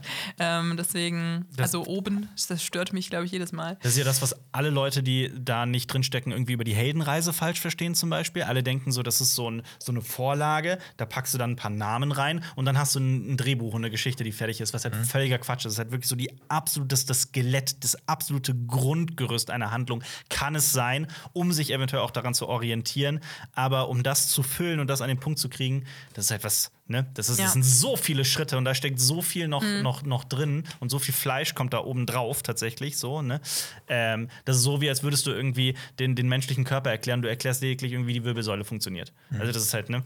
Und ich ähm, meine, man kann ja auch das nutzen und dann damit spielen. Also ich Absolut. glaube, gerade so super Filme, die mit der Heldenreise spielen und das dann Ja. vielleicht umkehren am Ende oder dann mit unseren Erwartungen spielen, sind ja gerade dann gut. Ja. Und ich finde dann, wenn man sich so voll wehrt gegen so jegliche, so keine Ahnung, Rezepte äh, in der Filmwelt, weil ich mein Drehbuch schreiben muss ja auch auf irgendwas basieren, was man kennt und Genau. Ja. was sich Ich- nach einer Handlung anfühlt. Mit die erfolgreichsten Franchise, die es jetzt heute gibt, basieren Ja. auf der Heldenreise Harry Potter, Herr der Ringe, Matrix. Matrix Ja. oder Sehr ähm, vieles. Ja. Harry Potter. Ja, Harry Potter habe ich gesagt. Star Wars. Harry Potter. Star Wars, Ja. stimmt. Star Wars auch, Total, ja. ja. Ja, Herr der Ringe ja auch. Das habe ich gesagt. Ach so, hast du gesagt? Oh, sorry. Sag wir da raus, da rein. Ja. Ähm, ja, also werdet ihr, ihr Strange World gucken oder eher weiß, nicht so? Ich weiß nicht, ob du mich jetzt überzeugt hast. Ähm, ich glaube, das wäre für mich so ein Film, wenn er irgendwann mal auf Disney Plus kommt, dass ich mir den an anschaue. Ja, genau so. Ja. Ein bisschen schade. Aber apropos Disney Plus, habt ihr die Neuigkeiten gehört? Ihr habt letzte Woche noch drüber, also du nicht, Xenia, aber ihr habt, Jonas, ihr habt letzte Woche drüber gesprochen, ähm, über den Disney-Chef, der ähm, Bob Chapek war. Der war seit drei Jahren Disney-CEO und er ist gegangen worden. Und der ehemalige Disney-Chef, Bob Iger, hat wieder übernommen. Jetzt könnte man sagen, ja, wen juckt's? Ne? Aber was da alles passiert ist, ist eine richtige Schlammschlacht teilweise. Und jetzt kam raus, dass ähm, Bob Chapek, also erstmal, der hatte seinen Vertrag verlängert, kurz bevor er gegangen wurde. Also ne, man vermutet allein deswegen, dass da was richtig Heftiges passiert sein muss. Ähm, ja, es kam raus, dass er Budgets hin und her geschoben hat, um zu verschleiern, wie viel Verlust Disney Plus eigentlich macht. Äh, und diese bekannte Zahl ist halt schon extrem hoch. Äh, seit dem Launch hat Disney Plus angeblich mehr als 8,5 Milliarden US-Dollar Verlust gemacht. Und ich glaube, so ich habe das Gefühl, dass alle Streaming-Plattformen gerade so checken. Äh, boah, krass, wenn wir so eine Streaming-Plattform betreiben und immer wieder neuen Content dafür machen müssen, das ist teuer. und das ist nicht wie beim Kinofilm, wo halt, ne, so und so viele Leute gehen rein, so und so viele Millionen und so viel kostet das Ticket und dann kriegen wir das Geld wieder zurück oder ne, das Doppelte. Ähm, das ist halt da nicht der Fall. Äh, und das kostet scheinbar alles sehr, sehr viel Geld. Und, ähm, Und es ist auch die Frage, ob das sich dann rentiert, weil wir als so Ko Konsumenten wissen ja dann auch nicht mehr, was wir gucken sollen. Also, Ja. weil ich finde, auch wenn man dann einmal eine Woche nicht auf Disney Plus war, hat man ja, Ja. gefühlt schon so drei neue Serien, die gedroppt sind. Und dann Ja. auch bei Netflix. Ne, es gibt Ja. jetzt so viele Sachen, die dann noch auf die Watchlist kommen. Absolut. Äh, Serien, die, sie- die Die Filme noch schauen. Genau, Serien noch noch schauen. schauen zum Beispiel. Und dann, ähm, ja, ich glaube, dann tun sich die Streaming-Plattformen auch nicht ähm, kein Gefallen. kein Gefallen, ähm, wenn sie dann so viel produzieren, ne? Und Ja. dass niemand mehr schaut. Das stimmt. Und Bob Chapek ist wohl extrem umstritten gewesen bei Disney. Der hat wohl Leute gefeuert, ohne Gründe anzugeben. Und es wird sogar, ne, das ist so ein Gerücht. Ich kann dir nur das sagen, was ich dann teilweise auf den Plattformen und auf den auf anderen Seiten lese, dass ähm, er wohl echt Angst hatte, seine gesamte Amtszeit, dass Bob Iger zurückkehrt, sodass er Bob Iger Loyalisten gefeuert hat. Gott. Also was für ein unglaublicher Ne? Was für eine Schlammschlacht. Und der äh, äh, steckt auch sehr, ähm, wohl relativ eng verstrickt mit, äh, äh, mit der Republikanischen Partei in den USA, was bei Disney unter vielen Angestellten halt wohl auch nicht so gut ankommt. Aber da hätte ich mal Bock, so einen Polit-Thriller zuzusehen. Also so ganz ehrlich, weil Bob Chapek, Bob Iger, ja, ja, ja. also das ist so die Bobs oder sowas. Ich weiß Heißt nicht, der wirklich Bob Chapek? Habe ich das? Ja, doch, Bob Chapek und Bob Iger, ja. vielleicht ist er auch einfach nur neidisch, weil es kann nur einen Bob geben. Das ist ein saugeiler Titel dafür. Es kann nur einen Bob War geben. of the Bobs. War of the Bobs. Ja. Finde ich gut. Bob der Streuner 3. Ja. Jetzt erst richtig. ja. Strange World. Aber Bob Chapeks Karriere ist nicht die einzige Sache, die zu Ende ist. Wir wissen nicht, ob sie zu Ende ist, aber. Wir rufen Also bei jetzt Disney hier das. Ende Ja. von Bob Topics Karriere aus. Ja. äh, sondern auch The Walking Dead. Äh, die Serie ist äh, beendet worden. Nach 177 Episoden und 11 Staffeln ähm, ist jetzt letzte Woche die letzte Folge gekommen. Ähm, es gibt übrigens auch ein alternatives Ende, was aber gelöscht wurde. Und viele haben das Finale gelobt. Ich meine, wir haben ja noch in unserem früheren Leben haben wir ja teilweise auch Folgenbesprechungen gemacht zur siebten Staffel von The Walking Dead. Und das ist auch so diese Staffel, die uns damals verloren hat. Und ich habe Ja. auch seitdem keine weitere Staffel mehr angeschaut. Wie ist es bei euch? Was- Ich habe noch ein paar von der achten gesehen, das weiß ich noch. Ähm, wobei habe ich? Doch, ich glaube, die achte habe ich noch. Und dann war es aber auch für mich komplett gelaufen. Und so ist es auch leider geblieben. Ja, bei mir ähnlich. Ich glaube, ich bin noch ein bisschen früher als ihr ausgestiegen. Ich glaube, mich, mich hat es irgendwann in der fünften Staffel verloren.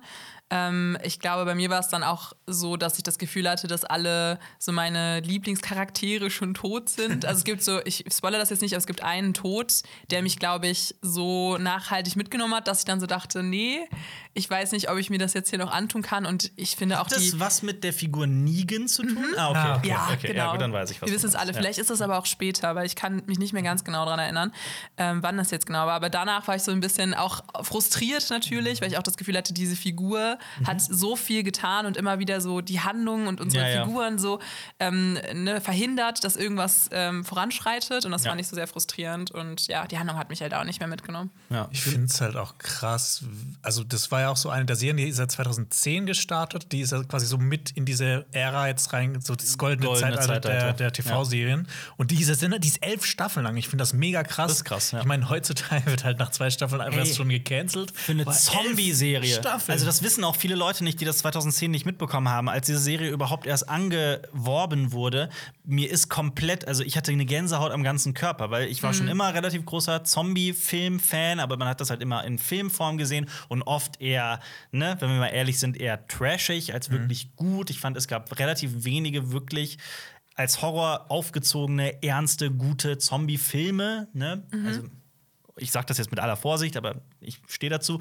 Ähm, und dann wurde halt diese wirklich groß angelegte Zombie-Serie äh, angeworben von Frank Darabont, ne? der Ja. auch so unter anderem die Verurteilten und sowas Und gemacht The hat. Green Mile. Und The Ja, Green Mile. ja. Ähm, schon eine Vita. ich bin halt, ne, also für mich war das unglaublich. Ich habe dann auch die erste Staffel, das war so, ich habe die durchgebinged in einer Nacht. Es war bei mir auch noch so die, meine War die erste Binge-Zeit. Staffel nicht nur so sechs, Ja, sechs Folgen, genau, ja. ja.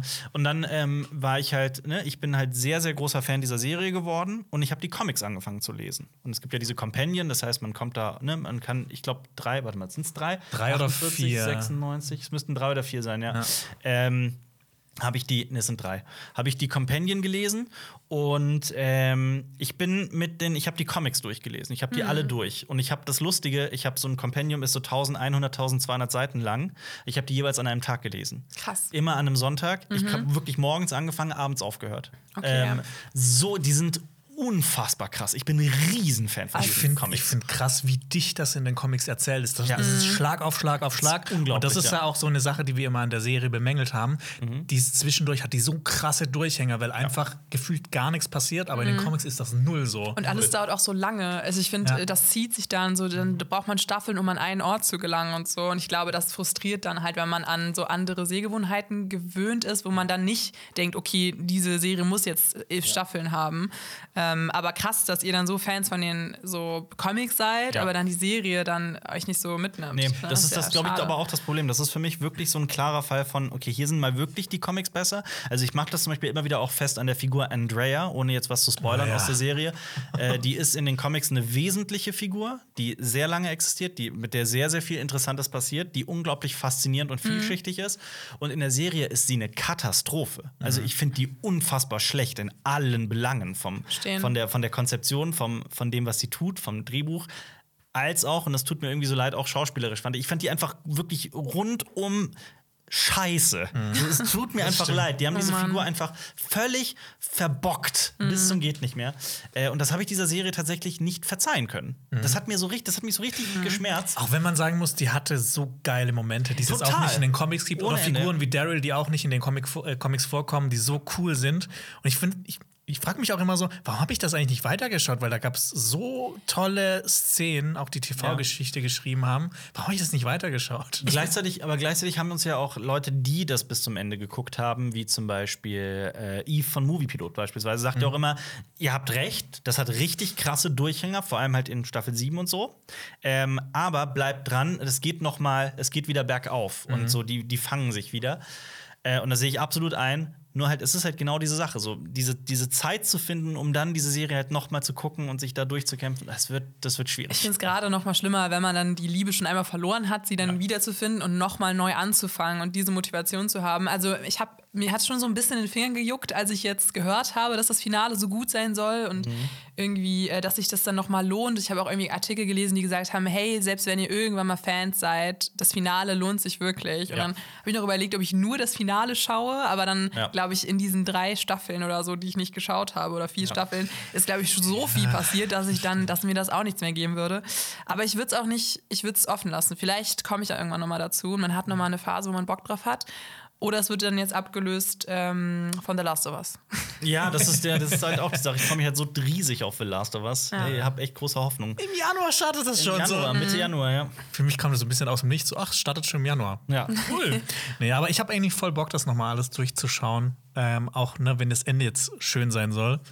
Weil ähm, bei, bei Game of Thrones hatte ich das ja dann nicht mehr, weil das Ende halt scheiße war, hatte ich keinen Bock. Die ersten paar Staffeln, die richtig geil waren, nochmal anzuschauen. Ja. Aber das hat, inzwischen hat sich das auch wieder geändert. Plus, es ist House of the Dragon. Ja, auch eine interessante Parallele, dass das Ende von den Comics hatte durchaus, wir haben ein ganzes Video da- dazu gemacht übrigens. Ja, das äh, ähm, verlinken wir ja auch. ähm, die, die waren nicht nur, die wurde, das wurde nicht nur gelobt, dieses Ende. Also da gibt es auch viel Kritik. Aber ähm, ich teile die nicht. Für mich ist dieses Ende in den Comics extrem rund und sehr schön und sehr poetisch teilweise, aber ich verstehe auch, warum man das nicht mag. Aber ähm, ja. Ich habe noch eine spezielle Frage zu diesem ganzen Walking Dead-Universum. Hast du, Kurzfrage, hast du die gelesen, die Comics? Ich habe die bis fast zum Ende gelesen, Ja. also vor ein paar Jahren. Dann war es dann halt aktuell bei 150 oder so und seitdem habe ich die nicht mehr weitergelesen.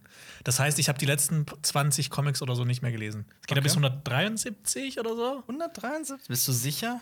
War das nicht immer 48? Ich guck nach. Ich habe es nämlich selber vergessen, wirklich. Ähm. es gab ja auch, ne? Es werden ja immer bei den Comics, also die kamen ja immer ähm, alle einmal im Monat oder alle zwei Wochen raus.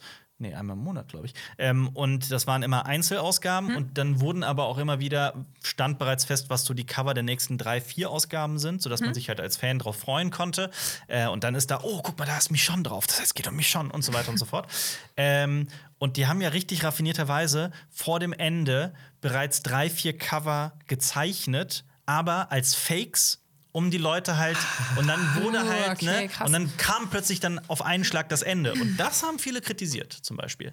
Also, dass dann da mit den Erwartungen der Zuschauer Genau. gespielt wurde. Und das kann Okay. ich halt irgendwo auch verstehen, um ehrlich zu sein. Aber- Ich glaube, bei so einem Ende von so einer riesigen Reihe gibt es nie nur äh, positive Stimmen. Ja, absolut. Ja. Äh, übrigens, also ähm, es waren vier Kompendien, denn es gibt 193 Ausgaben. 93, nicht Genau, und es sind immer 48 pro Kompendium. Und in dem letzten Kompendium ist, glaube ich, eine Ausgabe mehr, wodurch man auf nicht auf 192 kommt, sondern auf 193. Es wäre witzig, wenn die, wenn die mit der einen Ausgabe noch mal ein extra Kompendium gemacht hätten. aber weil das es ist so ja. gut ist. Aber einfach. das finde ich ja auch super interessant. Robert Kirkman, der Autor, der wirklich alle 193 Ausgaben geschrieben hat, der hat äh, irgendwann auch gesagt, dass er nach einer gewissen, dass er nach dem ersten Kompendium oder so auch in Kompendien gedacht hat. Also der hat so Storylines sich für ein gesamtes Kontem Kompendium überlegt und auch dafür gesorgt, dass am Ende jedes Kompendiums, also sprich in den Ausgaben 48, 96, 144 und dann 192. Also, dass dann immer äh, was Krasses passiert, dass da die Highlights sind von, die, von bestimmten Storylines.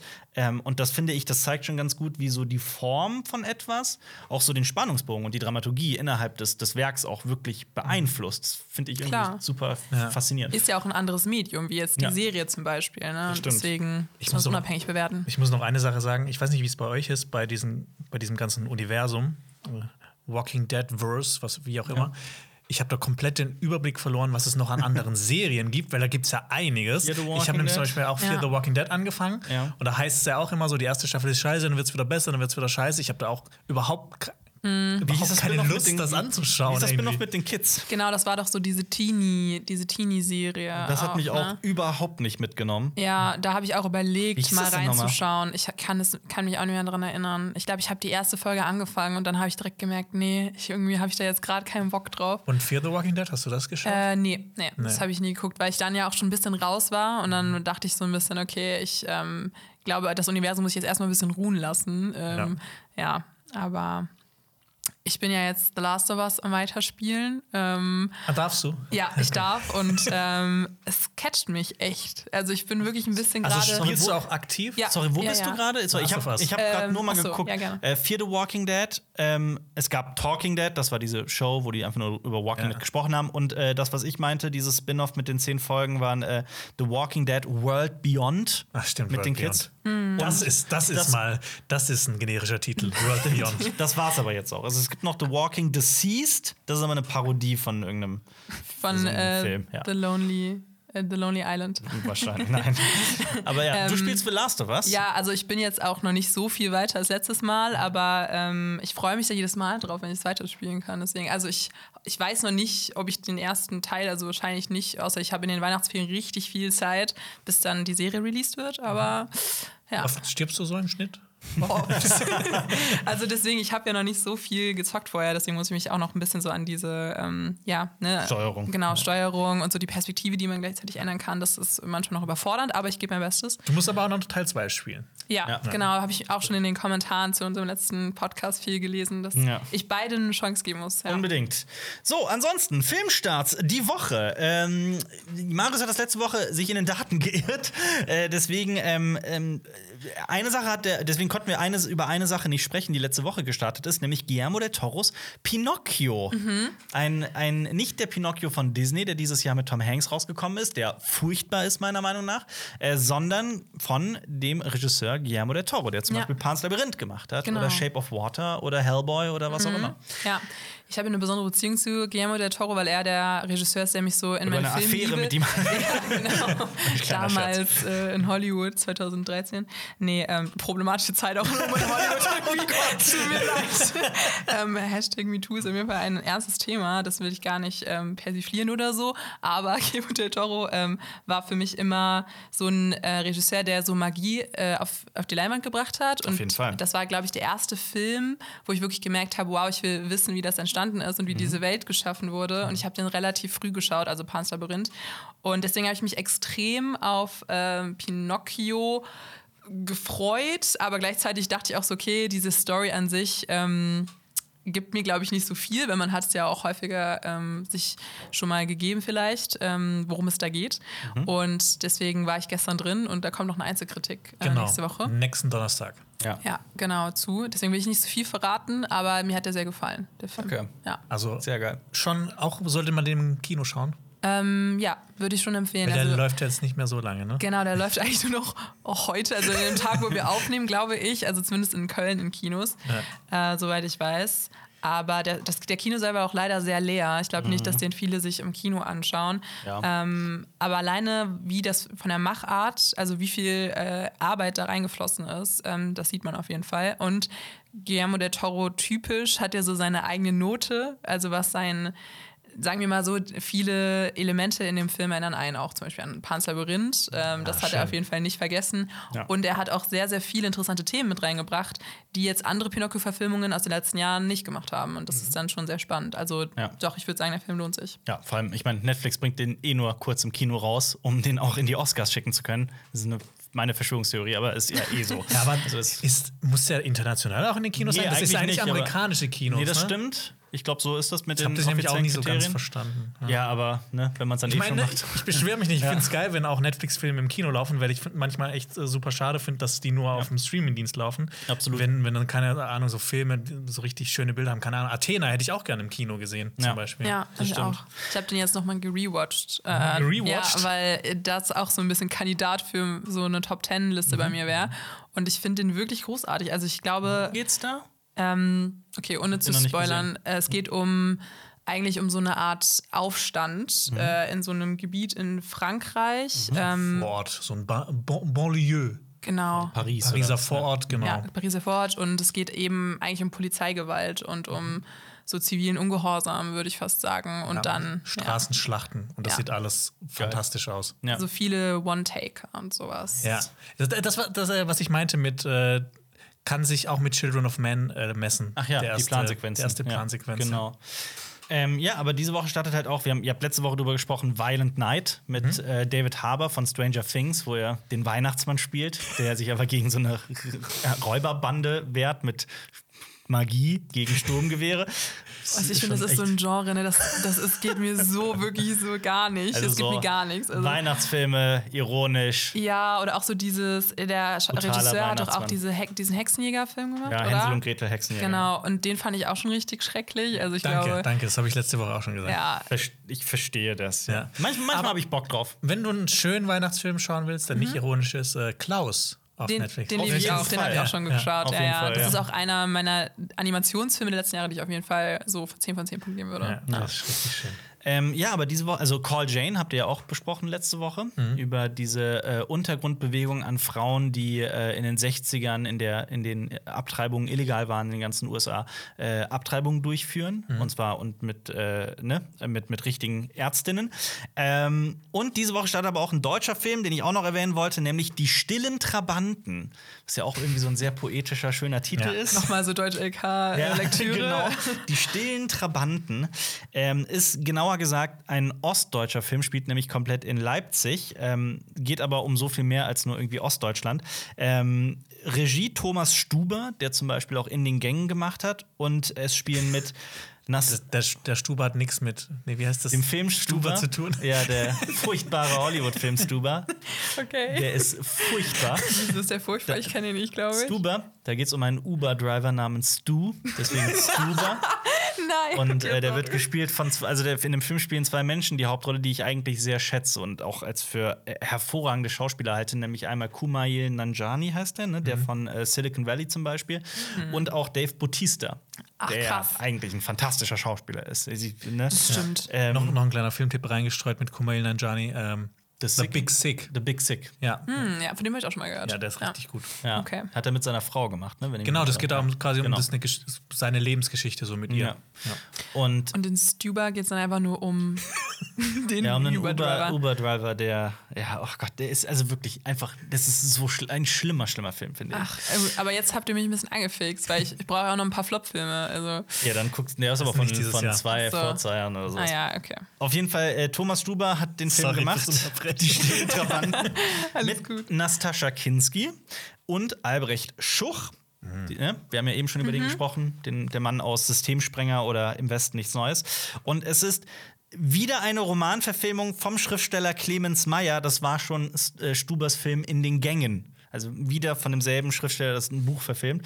Ähm, es geht um drei verschiedene Geschichten, die losgelöst voneinander sind. Zumindest inhaltlich, wahrscheinlich nicht thematisch, metaphorisch. Ähm, es geht um eine Reinigungskraft und eine Friseurin, die in einer äh, heruntergekommenen Bahnhofskneipe zueinander finden, ein Wachmann, der sich zu einer Geflüchteten hingezogen fühlt und ein Fastfood-Mitarbeiter, der sich in seine Nachbarin Jana verliebt, eine Deutsche, die aber zum Islam konvertiert ist. Ähm, es geht so um die Einsamkeit in der Großstadt, um geplatzte Träume, Tristesse und Traurigkeit. In den Gängen war auch schon ein bisschen so. Also, das, Ja. das spielt ja auch in einem äh, Supermarkt. Ja. Den fand ich auch ziemlich gut. Der, der, der hat für mich so ein bisschen gewirkt wie Stromberg in melancholisch.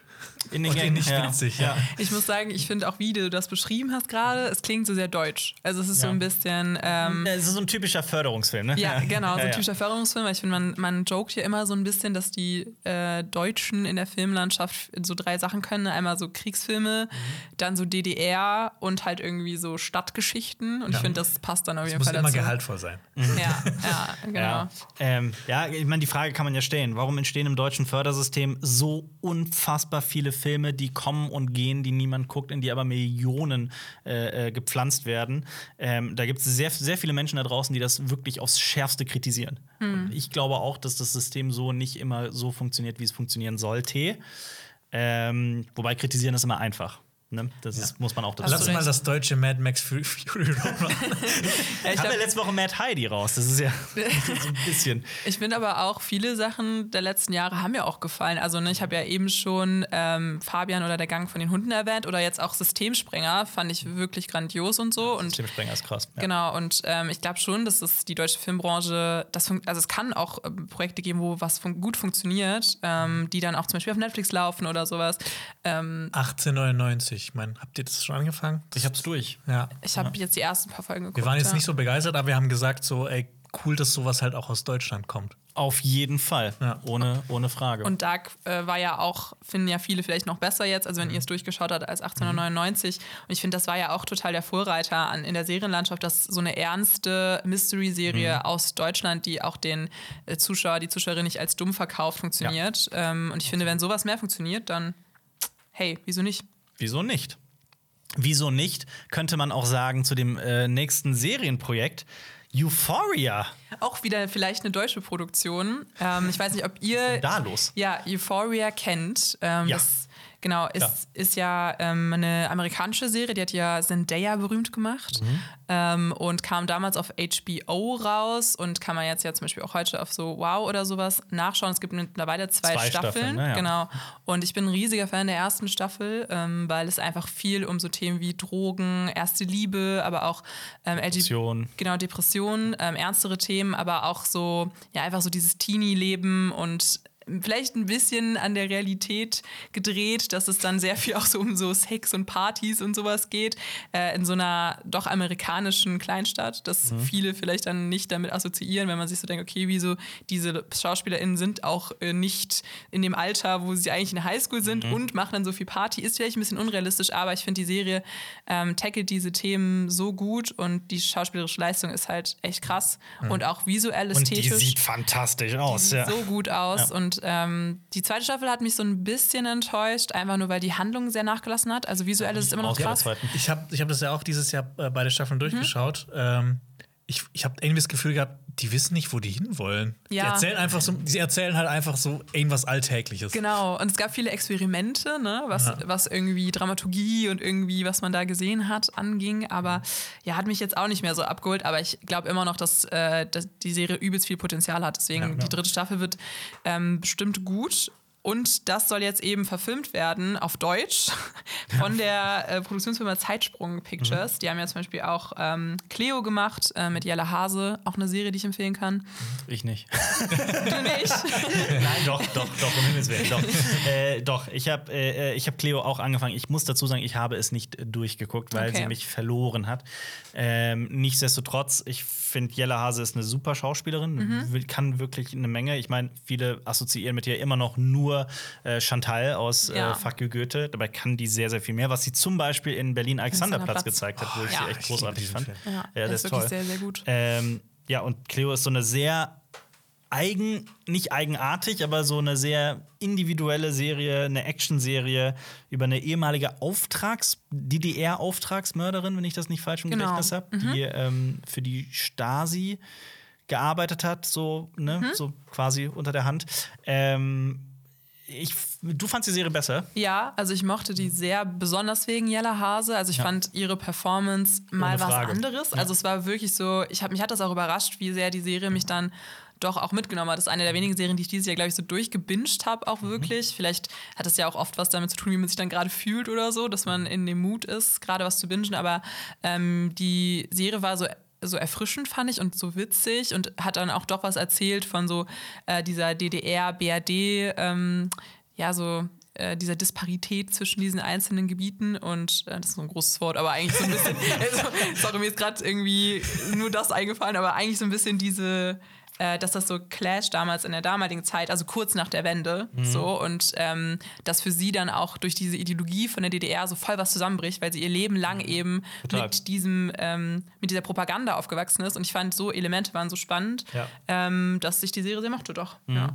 Vor allem sehr besonderer Look auch. Ne? Den Auch, muss man ja. auch bedenken. Ja, und, und die wollen jetzt ein Euphoria in Deutschland produzieren. die Genau, haben sich die diese- Rechte erworben. Diese Rechte haben sich erworben. Ich finde, das ist ja erstmal vielleicht eine gute Entwicklung. Wir haben ja gerade darüber geredet, was soll passieren in der deutschen Filmlandschaft. Das ist, finde ich, schon ein guter Schritt. Aber es ist halt die Frage, ne, ob das so klappt, weil ich finde, sowas kann ja auch oft cringe sein. Gerade wenn es irgendwie, äh, ne, so, weiß ich nicht, ähm, sehr viele alte Leute in der Produktion beteiligt sind. Also man das muss dazu man ja manchmal sagen, mit. die zwei Leute, die es wohl schreiben werden, haben vor allem an Druck mitgearbeitet. Also ich glaube, den Zahn kann ich okay. dir ziehen. Ich glaube, das wird Mhm. Okay. eher nicht passieren. Okay, super. Äh, ja. Und man muss dazu sagen, Euphoria selbst ist ja eigentlich auch schon eine Adaption. Also es gibt Das in stimmt, äh, ja. Israel eine Originalserie, die äh, auch nur eine Miniserie ist, die ist auch abgeschlossen. Vielleicht ist deswegen die zweite Staffel so schlecht, wer weiß. Genauso wie bei Druck. Das ist ja auch Ja. eine schwedische Serie, glaube ich. Und eine, äh, zumindest eine skandinavische. Skandinavisch, ich Mhm. weiß jetzt nicht, ob Schwedisch, Norwegisch oder Dänisch, aber ja. Ähm. Alles das gleiche, Alper. Alles das gleiche. dasselbe, ja. Achso, ihr meint Scum. ja. Habe ich auch gesehen. Scum, deswegen. ne? ja. Die gibt es auch, ähm, glaube ich, im Internet relativ. Also Im Internet. Im Internet. Im Internet. Im World Wide Web. Das ist für uns alle Neuland, aber da gibt's das. Aber hofft ihr, dass die dann auch die Serie Euphorie heißt? Ich hoffe Euphorie, bitte nicht. Nicht. Ich hoffe nicht. Scum ist aus Norwegen, habe ich gerade äh, nachgeguckt. Norwegen, okay. Ja. Genau. Dazu sage ich nur Skoll. Skull. Ähm, ja. Nein. Ja, ja, Els Kadai. Ja. Versuchst du jetzt hier gerade Ja als auch. norwegisches Wort zu verkaufen? nee, ja ist doch ich, oder? äh, ja, äh, ja, so. ja, Schwedisch, glaube ich, oder? ja. Jein. Also auf, auf, auf Norwegisch, so wie ich es gelernt habe, ist es J-E-G, also Jai. Okay, ja. Ist ich. Aber Okay. ja. Und Jai Elskadai heißt Ich liebe dich. ah, Habe ich zu dir gesagt. Oh, Genau. Ja. Ja. schön. Jai Cute. Elskadai Osso. Nee, nee, du musst sagen, äh, ich weiß. Dann ist das hier. Jai weht. ja. äh, Wow, okay. Wie bei Star Wars. Ja. Ja. Ähm, ja, aber ich weiß nicht, wenn ihr Euphoria, du hast die erste Staffel nur gesehen, also freut ihr euch ähm, auf die deutsche Produktion? Könnt ihr euch vorstellen, dass das was Gutes wird? Auf jeden Fall. Also ich hoffe, dass die auch so versuchen, den Look so zu kopieren. Also halt nie- also was Besonderes zu machen. Nicht, dass das einfach so, ne, dieser, ich sag jetzt mal in Anführungsstrichen, deutsche Einheitsbrei, immer sehr realistisch, muss alles, ne, das darf alles nicht zu sehr gegradet sein, äh, darf nicht so einen krassen Look haben. Das fände ich nämlich cool, wenn, wenn das auch mal daherkommt. So ein bisschen wie bei Berlin-Alexanderplatz. Ja. So. Und sich auch zu trauen, so Themen wie Drogensucht oder so auch wirklich äh, darzustellen. Also ich Auf finde, das Fall. traut sich auch die deutsche Produktionslandschaft nicht oft, vielleicht auch mal über die Stränge zu schlagen ähm, und ja. so Themen, die Teenager von heute interessieren, auch abzubilden. Ich gucke gerade, ich habe so in den letzten Wochen eine Comfort-Serie gebraucht und ich gucke gerade wirklich zum sechsten oder siebten Mal It's Always Sunny in Philadelphia, Oh. weil die halt eine 14 Staffeln sind Schön. auf, sind auf Wow von Sky. Und ich habe es jetzt endlich mal geschafft, meine Freundin nach zwei Anläufen dazu zu bringen und die liebt es jetzt auch über alles. Echt geil. Cool. Weil ich habe das diesmal ein bisschen cleverer gemacht. Ich habe so direkt die besten Folgen herausgepickt und dann so Sachen, die man eventuell nicht kapiert, aber das geht sehr gut, ähm, dann so ein bisschen erklärt. So, ja, das ist übrigens der Vater von denen oder man weiß nicht genau und so weiter. Und das ist halt genau das, was du gerade ansprichst. So diese diese Tiefen, in die sich diese Serie teilweise stürzt, das kenne ich aus vielen anderen Serien überhaupt nicht. Ich meine, die, die verkaufen sich ja selbst auch immer als Anti-Sitcom, die wollen das machen, was sie selbst witzig finden. Es geht halt wirklich die ganze Zeit um die, wirklich um die verrücktesten, tiefsten Abgründe der menschlichen Seele, das aber halt so mit einer Menge Comedy verpackt. Das ist schon sowas ganz, ganz Eigenes. Und ich Ja. finde das ähm, heftig, wenn man drüber nachdenkt, dass gerade Comedy-Serien das manchmal ganz gut schaffen, finde Ja. ich. Nicht wie das äh, krass inszenierteste Drama kann manchmal Mhm. über so ernste Themen wie Trauer oder ähm, Depressionen ähm, sprechen, aber ich finde, äh, was dann ganz oft Humor schafft, ist das einem so nahe zu bringen, auf eine Art und Weise, Ah. die dann einen noch viel, viel mehr berührt. Also ist bei mir zum Beispiel bei Fleabag so, einer meiner Banshees of. Inisherin. Zum Beispiel auch bei Ja. Banshees of Inisherin. Ähm, und ich finde, dass, also ich glaube, so viel geweint wie bei Fleabag habe ich auch bei dem, ne, keine Ahnung, traumatischsten Erlebnissen in so, weiß ich nicht, was Dramaserie ist, die jetzt gut inszeniert ist, mir fällt jetzt keine ein. Grace Anatomy.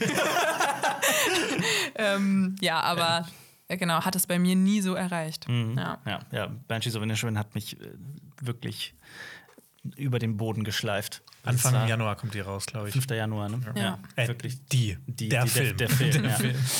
Ähm, ja, also ne, du machst ja die Kritik dazu auch Genau, zu ja. Inisherin. Ich will auf jeden Fall irgendwann, wenn wir da den Podcast drehen, auch noch ausgiebig über diesen Film sprechen, weil ich, äh, also, ne, ich war sowas von krass begeistert, aber äh, Gut, ich will, sorry, auch so scheiße, Alles ich will jetzt gar nicht von deiner Kritik Nein, vorwegnehmen hey, oder so. Quatsch, alles gut. Ich, ich finde den ja auch richtig Wir können das auch rausschneiden, wenn du Ah, möchtest. Quatsch, oh mein Gott. Lass, lass es uns drin lassen, weil das Okay. ist ja nur authentisch irgendwie deine ähm, Einschätzung. Weil ich find, fand den auch eben großartig. Deswegen freue ich mich voll, dass ich jetzt so zwei Filme kritisieren darf, die cool sind: Pinocchio und Mhm. Ja. äh, Banshees of Inisherin. Ja. Ja. Und von Zendaya, von Euphoria, Einem Z. ja, kommen wir äh, zu Tom Holland, weil ist ja bekannt. Hier bei Cinema Strikes Red, dass die beiden ein Pärchen sind. Oh, das stimmt. Das, die sind so süß zusammen, oder? Ey, ich finde, Ja, die sind sie sind aber auch schon wirklich. die best, das beste Paar in letzter Zeit. Also in Hollywood. Celebrity-Paar. Ja. Besser noch als alle anderen. Besser als, Spider-Man. besser als Will Smith und Jada Pinkett Smith. Ich muss auch sagen, ich finde diesen einen Post und die eine Antwort von Zendaya, ich weiß nicht, ob das, ob das ähm, Echt real ist? oder ob das nicht real ist. Es gibt dieses Bild von ihr im Pool und im Hintergrund äh, macht Tom Holland so, als ob er ertrinkt. Ja. Und dann äh, schreibt irgendjemand, hey, im, im Hintergrund ertrinkt Tom Holland und dann hat äh, Zendaya drauf geschrieben, don't make it about him. Geil. lustig. Und das finde ich so Momente zeigen, das ist eine gesunde Beziehung. Ja. Also ich habe ich hab, also ein Artikel hier behauptet, das wäre echt. Ich okay. habe ja auch Ja. gehört, die wollen jetzt zetteln, also jetzt um ne, ein bisschen Cinema Strikes Back Red hier abzubilden. Ähm, und Cinema die, Strikes Red. Cinema Strikes Red. Ja. Ähm, und genau, die möchten jetzt vielleicht heiraten. Also das habe ich auf jeden Fall. Ja, Ja, ich wünsche ihnen alles Gute. an dieser Stelle. Aber was ich eigentlich erzählen wollte, ist, äh, äh, dass Tom Holland vielleicht der neue Zorro wird. Wer? Zorro. Wer? Zorro. nee, ich mache Scherze drüber, weil heutzutage habe ich das Gefühl, kennt man den nicht mehr.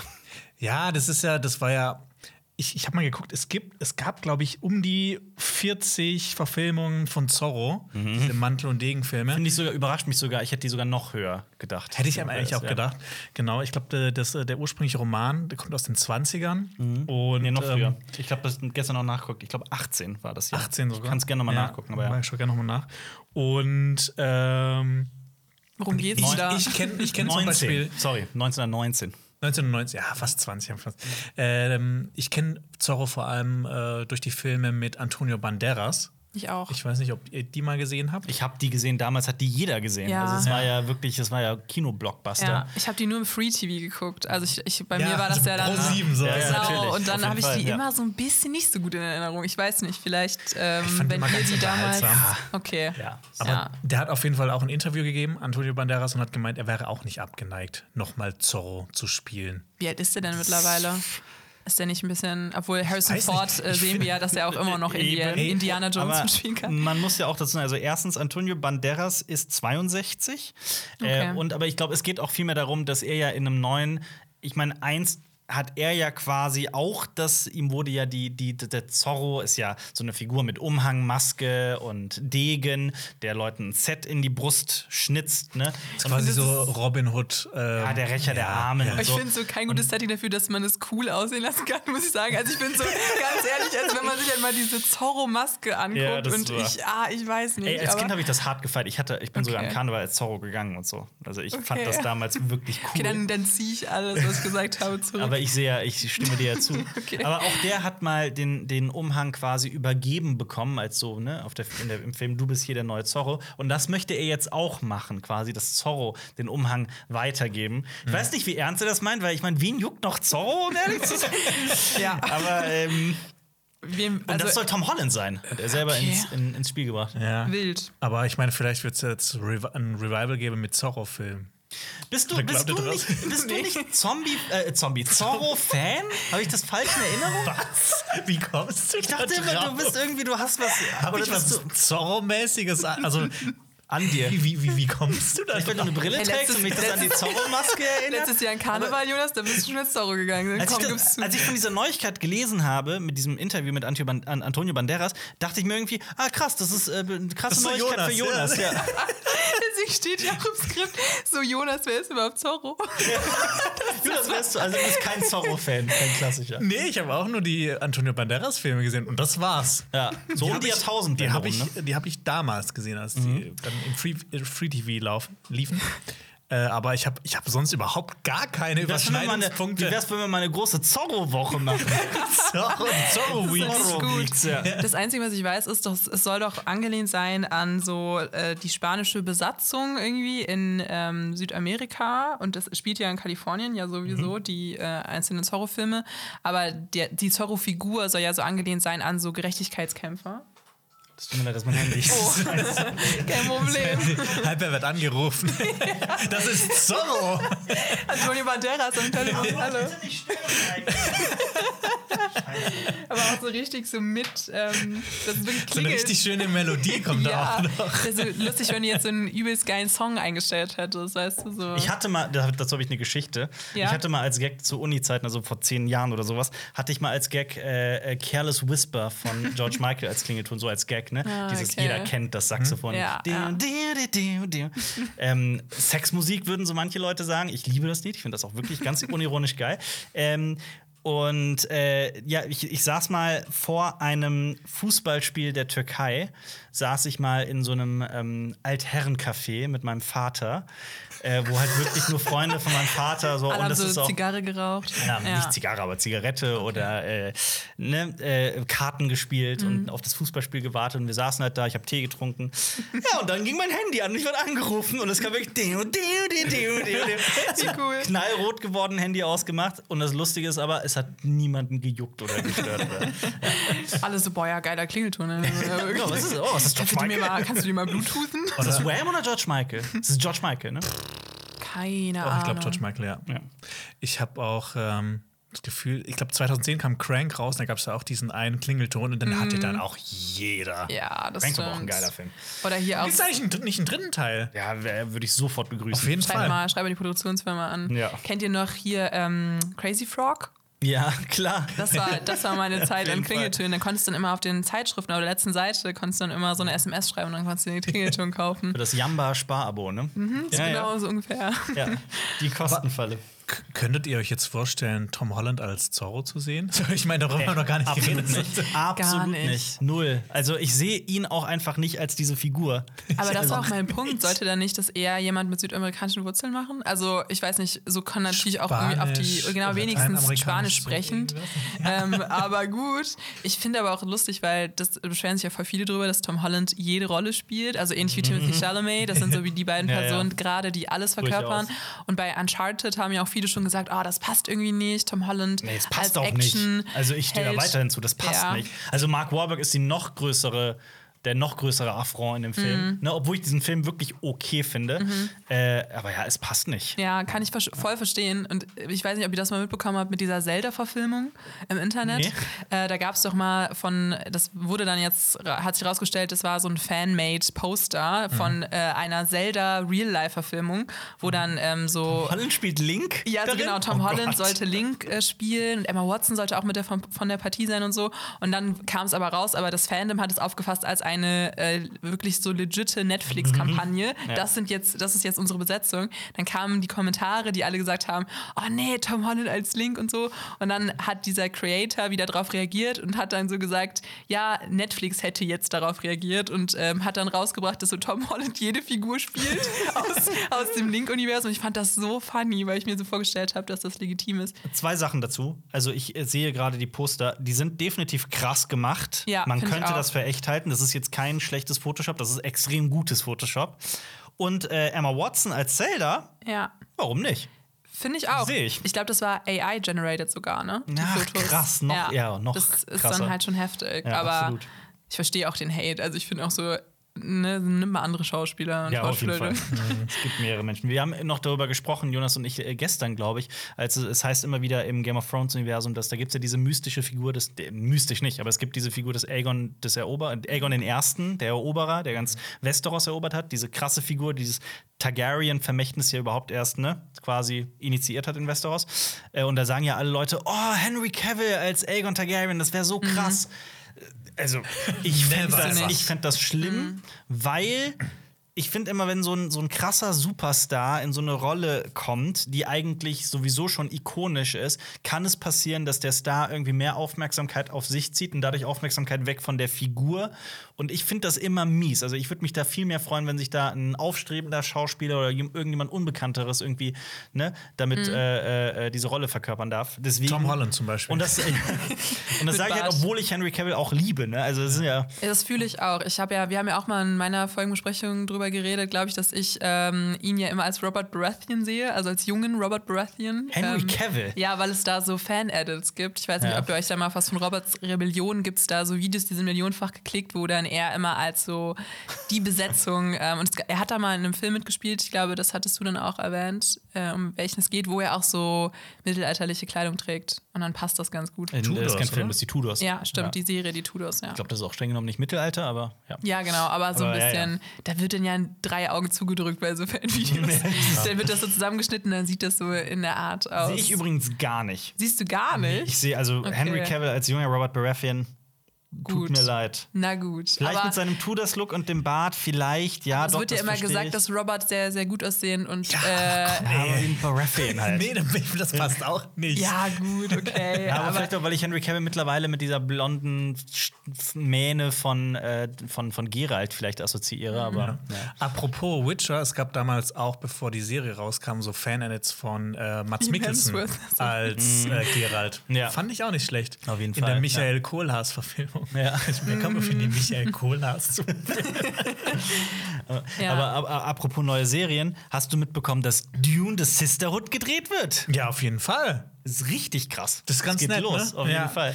Ähm, ja, Dune Sisterhood. Ähm, ich meine, viele werden sich jetzt vielleicht fragen, was ist eigentlich Sisterhood? Schwesterschaft?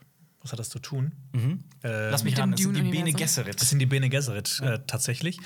Äh, die Serie ähm, wird aber 10.000 Jahre vor Dune spielen. Das ist so Ich geil bei Dune. Es geht, ja, es geht immer um so.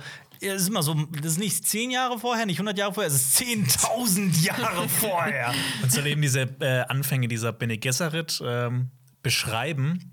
Ähm, die Bene Gesserit, ich weiß nicht, ob ihr da noch so genau wisst, was die eigentlich wollen. Ku- Kurze Frage nochmal zu den Zeiten. Es ist doch eigentlich so, dass Dune spielt sich doch über im gesamten Universum über viele, viele Planeten hinweg ab, ne? Ja. Wieso geht es dann um Jahre?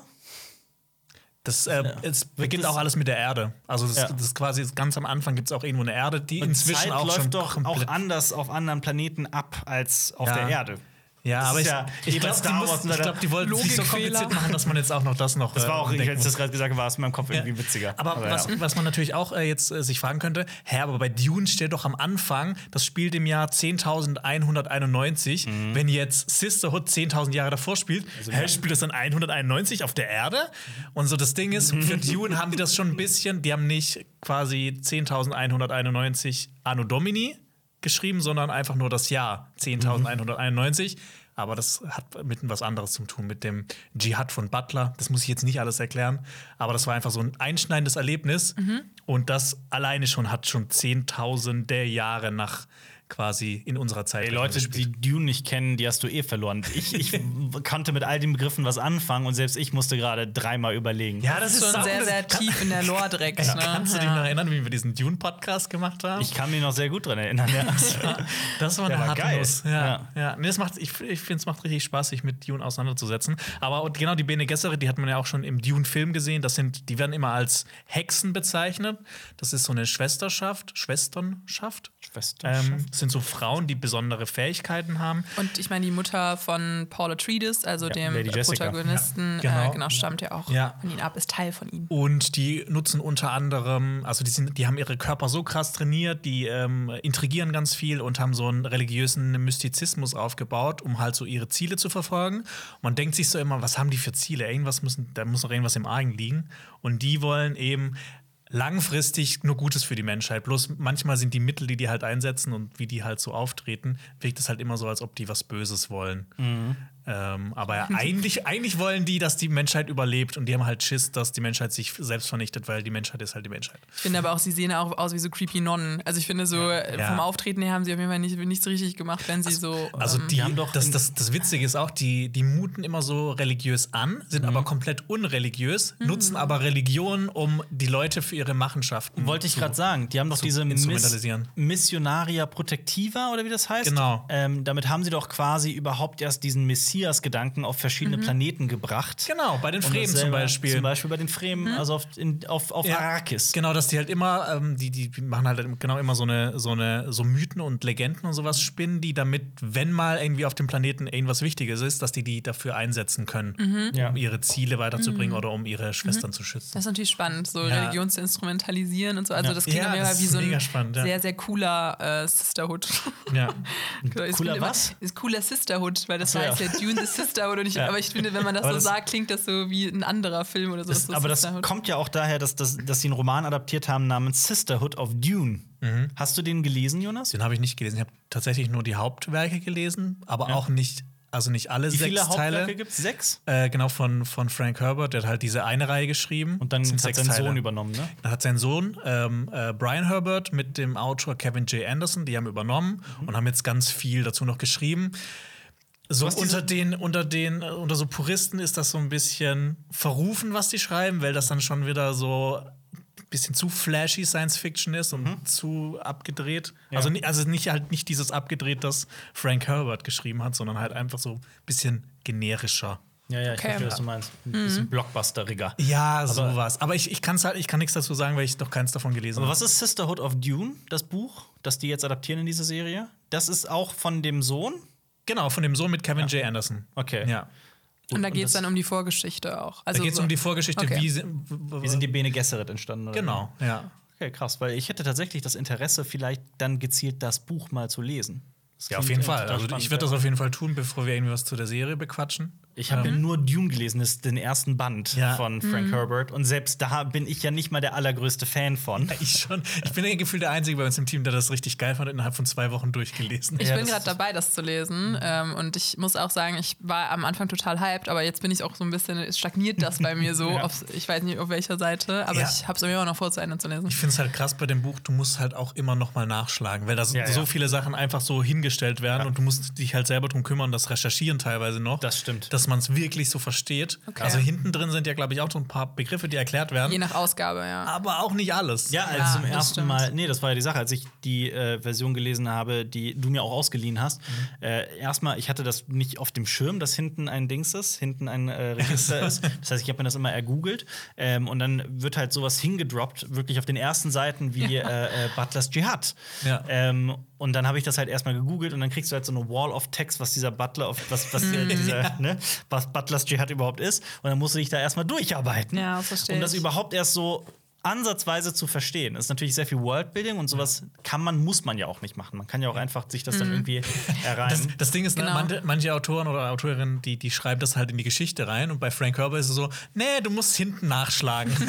Aber ich meine, bei Tolkien ist es ja auch ansatzweise so, ne? Zumindest ist ja auch die Anhänge sind ja auch nochmal tausend Seiten lang gefühlt. Ja, Ähm, Ja, die haben eine ganze Serie und- draus gemacht. Genau, und ich finde, das mag ich eigentlich immer, aber ich habe jetzt auch die Methode eher angewandt, dass ich nicht alles nachgucke, sondern erstmal Ja. natürlich auch mit dem Film von Denis Villeneuve, den man dann auch nochmal im Kopf hat, sind einige Begriffe ja einem auch schon so geläufig. Und ich finde, dann kann man das ganz gut, den Einstieg schaffen. Ähm, aber ja, es ist immer noch sehr, sehr sperrig. Ich meine, so habe ich damals Song of Ice and Fire gelesen, ne? das Lied von Ice and Fire. Äh, da habe ich auch, also so, ne, also gerade die Stammbäume und die Karte habe ich immer wieder ne, drauf zurückgegriffen. Aber wenn dann so, keine Ahnung, wenn es dann um irgendwelche Targaryen-Könige ging oder sowas, als ich das dann damals gelesen habe, da habe ich dann auch oft drauf, einfach drauf geschissen. Ja. So, ja, ist nicht so wichtig. Ja. weiter. Mittlerweile bin ich so tief drin, dass mich halt da jedes Detail interessiert. Aber Ja, auf jeden Fall. Äh, Cast ist auch schon ein bisschen was bekannt zu. Äh, Emily Watson wird mitspielen. Travis Fimmel, von dem ich eigentlich ein echt großer Fan bin. Vikings. Ja, Vikings, ja. Vikings. Ja, ich auch. Oder auch ähm, in äh, Raised by Wolves spielt er auch mit. Und Indira Varma, die kennt man ja als Elaria Sand Ja. aus Game of Thrones oder aus Obi-Wan Kenobi. genau, da hat der auch mitgespielt, ja. Ja. Ähm, es gibt aber auch nicht nur gute News dazu. Also ich freue mich eigentlich schon mega auf die Serie. Ich habe mich auch gewundert, warum machen die das? Das ist schon verrückt, oder? Das ist Ja. sehr verrückt. Vor allem, äh, ich finde auch so ein bisschen ausgehend von dem äh, Film, der ja noch nicht mal zu drei Teilen bestätigt wurde von Anfang an ne, und jetzt dann der zweite Teil bestätigt wurde. Ähm, genau, ist schon krass, dass dann jetzt eine Serie ge gemacht wird. Hätte ich auch nicht gedacht. Ja. Ja. Äh, Ja, genau. alles muss ein Franchise werden. die äh, Serienschöpferin und Autorin. Da piepst, sorry. Die Serienschöpferin und Autorin äh, Diane Ademu John ist ähm, als Co-Showrunnerin zurückgetreten. Und Alison Shepka ist jetzt alleinige Showrunnerin. Aber ist auch cool, ne? Zwei Showrunnerinnen, auch eine Sisterhood eigentlich gewesen. Das stimmt. Aber die Sisterhood ist keine Sisterhood mehr. Es ist nur noch eine ist Frau Sister. Da. Die Sister, ja. Ja, muss eine neue Hood äh, gründen. Ja. Und die hat ja auch Alter, Altered Carbon gemacht. Mhm. Und äh, das ist auch einer der Serien, die immer voll vergessen werden, finde Auf ich. jeden und Fall, die erste so, Staffel, ja. Mhm. Genau, und die erste Staffel ist wirklich sehr, sehr spannend und auch so, was so Sci-Fi-Elemente angeht, äh, auch mal was ganz, ganz ja. Neues ausprobiert. Ja, mochte ich sehr. Du hast noch nie die zweite Staffel Ich angeguckt. weil du mir die madig gemacht ja. hast. Ja, hast, hast du die gesehen? Ich hab die gesehen, ja. Fandst du die auch so underwhelming? Ja, also ich war dann so ein bisschen auf diesem Hype-Train, weil ich die erste Staffel halt so gefeiert habe und die zweite Staffel hat mich sehr enttäuscht. Aber ich weiß gar nicht, kommt da jetzt noch mal irgendwas Neues? Also Äh, es- wurde, die abgesetzt? Nee, es gab noch ein Anime, so ein Anime-Film.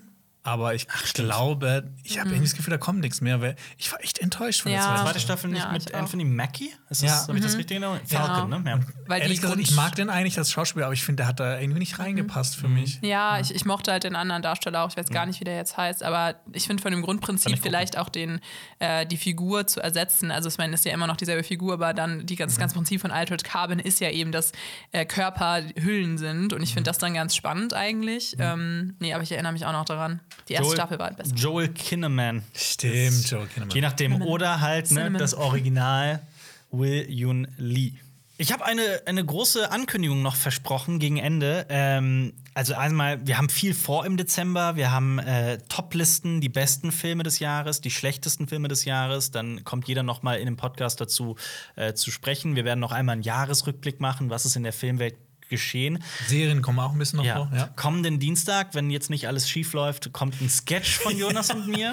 Den hat Jonas schon angekündigt. Ich bin übelst gespannt. auch nicht so krass. Aber es, wird Es hat sehr- Spaß gemacht. Es hat Spaß gemacht und ich glaube, es wird Okay, echt witzig. okay. Ich Ähm, sehe schon den Comedy-Preis auf euch zu wollen. Der, naja.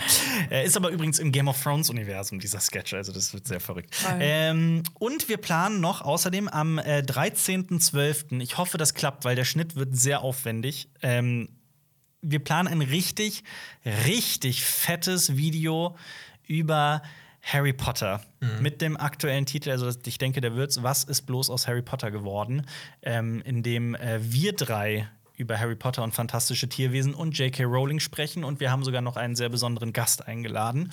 Ähm, und von daher, ich freue mich sehr auf dieses Video, aber es ist aktuell noch nicht geschnitten. Ich hoffe, wir schaffen es, weil es ist auch nicht mehr so viel Zeit. Ne? Ja, wir haben leider auch ein paar Krankheitsfälle gerade im Das ist Team. nämlich das Problem, ja, deshalb ja. Das, das ist gerade alles ein bisschen Ja. schwierig. Ja. Aber wir, wir geben unser Bestes. Wir geben uns Mühe, ganz genau. Freut euch Ähm, drauf, es wird magisch. Also ich finde, ich meine, ich habe ja jetzt auch noch nicht alles gesehen, aber ja, Ja. ganz klassischer Fall von Lumus Maxima. Ja. Ja. Ja. Hallo, Von Mora. was? Lumus Mag- Achso, Achso, ja, das ist dieser, ne, Ja. Mhm. das werde Licht-Zauberspruch, so nach Okay. dem Motto, wir erhellen die Zuschauer. Ja. Ja. Akio. Ak Ähm, Akio-Video. Achso, okay. Jetzt wird du noch Ja. schlechte Harry Potter-Witze. Es ist äh, Zeit. Ja. ja. Es ist Zeit. Ja, vielen Dank, dass ihr zugehört habt da draußen und äh, hört euch jetzt noch gern einen weiteren Podcast an. Zum Beispiel haben wir letzte Woche über 1899, die große Netflix-Serie, gesprochen. Und ansonsten hoffe ich, dass ihr nächste Woche wieder einschaltet zu unserem Podcast Cinema Strikes Back. Ähm, bis dann. Tschüss. Das war ein Podcast von Funk, von ARD und ZDF.